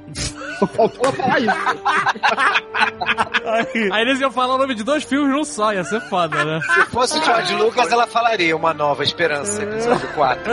Episódio 4 ainda. Ela falaria. o que que eles mandaram? Episódio 4, uma nova... Aí o Darth Vader gritaria, no! Ela ia falar, olha o que está acontecendo lá fora, é uma guerra nas estrelas. Aí cortava pra ela, episódio 4. Mas é- foi nessa hora que você chorou, Jovem Nerd? Aí quando. Aí eu já tava muito emocionado. E aí veio a, a nave, aquele negócio, a Leia. E, e o cara perguntou o que que. Olha aqui, tá, aqui que estão as transmissões, o que que eles mandaram? E ela fala Hope, cara. Puta! Aí eu me desconcertei. Aí acabou o filme e já tava chorando, cara. Tico, Tico, saca na foto agora. A hora. Tico, saca na foto. A hora, a hora, a hora. Esse é motivado, é isso aí. Saca, velho. Nessa hora eu me, eu me dei conta de uma grande injustiça que a gente estava fazendo e que talvez a gente ainda faça e não se dê conta. Que a gente fala assim, isso a Disney não faria, isso a Disney não faria, porque é da Disney, só porque é da Disney. Meu irmão, ninguém teve culhão que a Disney teve de fazer um filme foda como esse, onde todos os personagens principais morrem. Caraca, um final pesado pra cacete, como essa cena do Vader, como as cenas das mortes dos heróis todos. Caraca, e veio da Disney, cara. A última É, é verdade, empresa não. que você esperaria que desse um final e, e um filme como O esse. final foi um massacre do caralho. Foi, morreu não só a galera que morreu na praia, mas o massacre que o Vader proporcionou na nave, né? É, exatamente, cara. Mordi a minha língua em relação a Disney depois Mas- disso. porque no episódio 4 o Vader nem mata ninguém praticamente, né? São os Stormtroopers que estão atirando, o Vader só chega fazendo o balé dele lá. Ele mata só o, o, o cara da nave mesmo. Nesse aí, amigo, ele passou o cerol fininho, como diz o Rex. matou, matou e matou mesmo. Ele mudou de atitude, né? De uma, de uma hora pra outra, né? Mas- Porque- É que ele matou uma pena, galera, aí cara. Ele, ele, ele tava com essa fissura. Ele queria matar uma galera. tá segurando isso há um tempo já. Ele, porra, desde o episódio 3 que eu não mato ninguém. Aí, ah, agora eu tô bem, matei uma galera, tô de boa, agora vocês podem continuar É, daqui pra frente. Não, nem só o episódio 3, né? Porque o Darth Vader também mata gente pra caramba no Império Contra-Ataca. Peraí, acho que a gente pode interpretar como sendo que ali tava numa batalha espacial, né? Os caras estão fugindo e tal, não sei o quê. E quando ele captura a nave ali em, em órbita de Tatooine, ela tava sozinha. Acabou. A nave tava acoplada na, na- no hangar do Star Destroyer. Então não precisa chegar blé, matando todo mundo, né? Só Agora, vó, vou falar, façam essa experiência. Se você tiver com o celular, plano de dados bom, já deixa no, no Netflix engatilhado. Acabou o Rogue One, Vai dá direto. play, já pula a historinha, sabe qual é o letreiro amarelo? Pula, pula essa merda, vai direto pra quando, quando a câmera baixa. O encaixe é maravilhoso, É cara. maravilhoso. Pra- você pode seguir vendo como se fosse o mesmo filme. É maravilhoso. E, É. caraca, eu fiquei vendo assim, eu fiquei um tempão, cara. Eu falei assim, só vou ver o comecinho pra dar aquele gostinho. caraca, quando eu vi, eu já tava no final do filme. É. Eu vi direto, emendou perfeito, cara. É, Emenda, cara, é esse sim. respeito a essa história foi foda, cara. Isso Não, foi- mas se você reparar, cara, você falou pra pular o textinho, mas o, o, é, o texto de abertura do Star Wars, é, do episódio 4, né, é o roteiro do Rogue One mesmo, assim, ao pé da letra. É, mas Mas então, nesse caso, ele já não é necessário porque você acabou, Você de, acabou ver, de ver, Entendeu? É, exatamente. Mas é impressionante, assim, e é engraçado porque quando eu li o, assim, quando eu vi agora o episódio 4 de novo, e aí passei por esse texto, ele ganhou um significado que ele nunca teve pra mim, né? Yeah, Assim, é, Antes totalmente. era só uma Já- explicação pra me localizar. Agora, caraca, a primeira vitória do, do, do rebelião, rebeldes vindo da base secreta de Aven, não sei o que, tipo, caraca, brother. Foda demais, cara. Tem, ganhou muito peso esse texto, né? Agora que ele tem uma história por trás, de fato. É, a Sim, Disney totalmente. tá realmente de parabéns, cara, porque foi uma proposta ousada esse filme, cara. Esse filme não é comercial pra Filme criança. adulto, cara. Entendeu? Filme É um adulto. filme, sabe, complicado de É se fazer. totalmente adulto. Um filme bem adulto mesmo. Exatamente. George Lucas não teria coragem de fazer esse filme. Caralho, o Guga tem uma mágoa do Jorge Lucas. É porque ele, ele é Tem, metido. É, O George Lucas é metido, ah, não, eu quero fazer o meu filme, foda-se os estúdios. Mas no final da carreira dele, ele se rendeu, né, cara? Agora tem uma pergunta que é a seguinte: tempo de tela do Vader. Perfeito. Eu É, ótimo, eu acho cara. que Não, o filme não era necessário. sobre ele. Não precisou aparecer mais, porque ele já aparece também muito pouco. Só pra pensar também no, no episódio 4, ele aparece muito pouco. Ele tem poucas cenas também no episódio 4. Sim, sim, sim. Mas pelo que a gente vê de material de trailer e tal, tem mais cenas aí que não foram pro filme. Ah, a cena dele na, na, na sala da, da mira da Estrela da Morte. Isso, e ele fala mais com Krennic e nada disso veio, né? É. Assim, eu achei, na verdade, não é a quantidade de tempo que ele aparece. É o que ele faz com esse tempo, né? Exato. E o Vader, cada segundo dele é precioso, né? Exato. Ele entrega. ca- O Vader, se ele aparece um pouco mais no filme, ele rouba o filme todo pra ele. Ele Então, rouba, ele- exatamente, É, cara. Ele não exatamente. pode, porque você não vê mais nada, cara. Eu fiquei louco quando ele começou a matar gente, cara. Olha só que loucura, cara. Eu comecei a ficar enlouquecido quando o vilão do filme começa a assassinar soldados, cara. Porra, é absurdo, foda, né, né? cara? É foda. Até, a primeira aparição, ele no tanque, aquilo ali já foi foda. Foi, É foi foda. Caralho. É, a gente tem que equilibrar, que senão só vende boneco do Vader.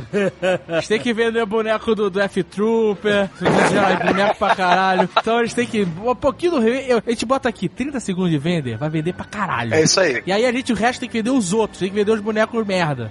Quem vai comprar aquele action figure que aparece no começo do filme, que era o bonequinho da Jean lá, ó. Aquele bonequinho. Ah, é o bonequinho Pô, aquele Stormtrooper. Eu compraria, cara. Pisadinho, né? O Stormtrooper pisadinho.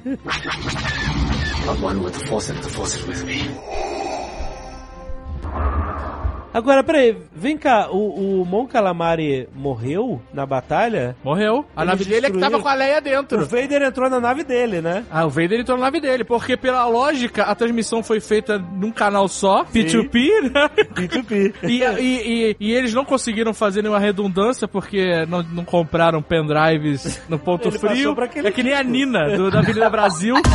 Só tinha uma cópia. Cópia, claro. E ela mandou pra Princesa Leia, então era a nave dele, se fudeu no final. Então ele, ele foi capturado. Pode ter Foi sido capturado. capturado. Capturado. Virou janta.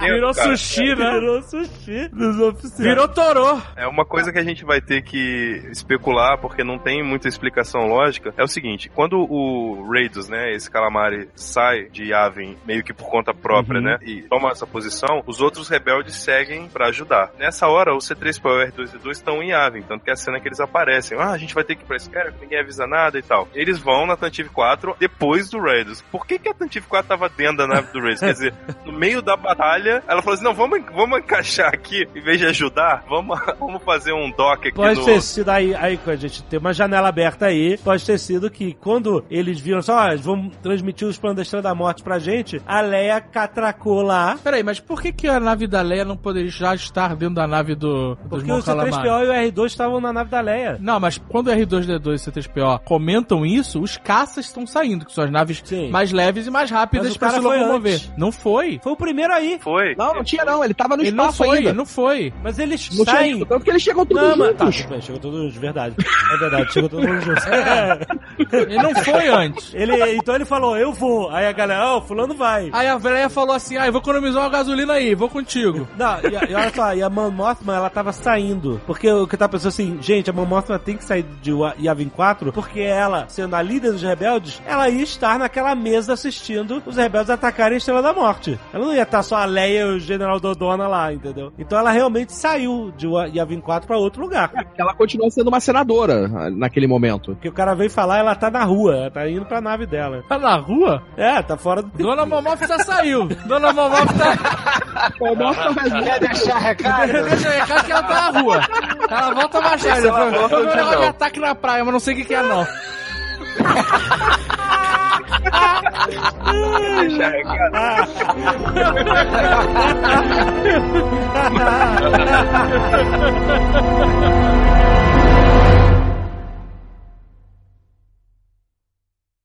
Este Nerdcast foi editado por Radiofobia, podcast e multimídia.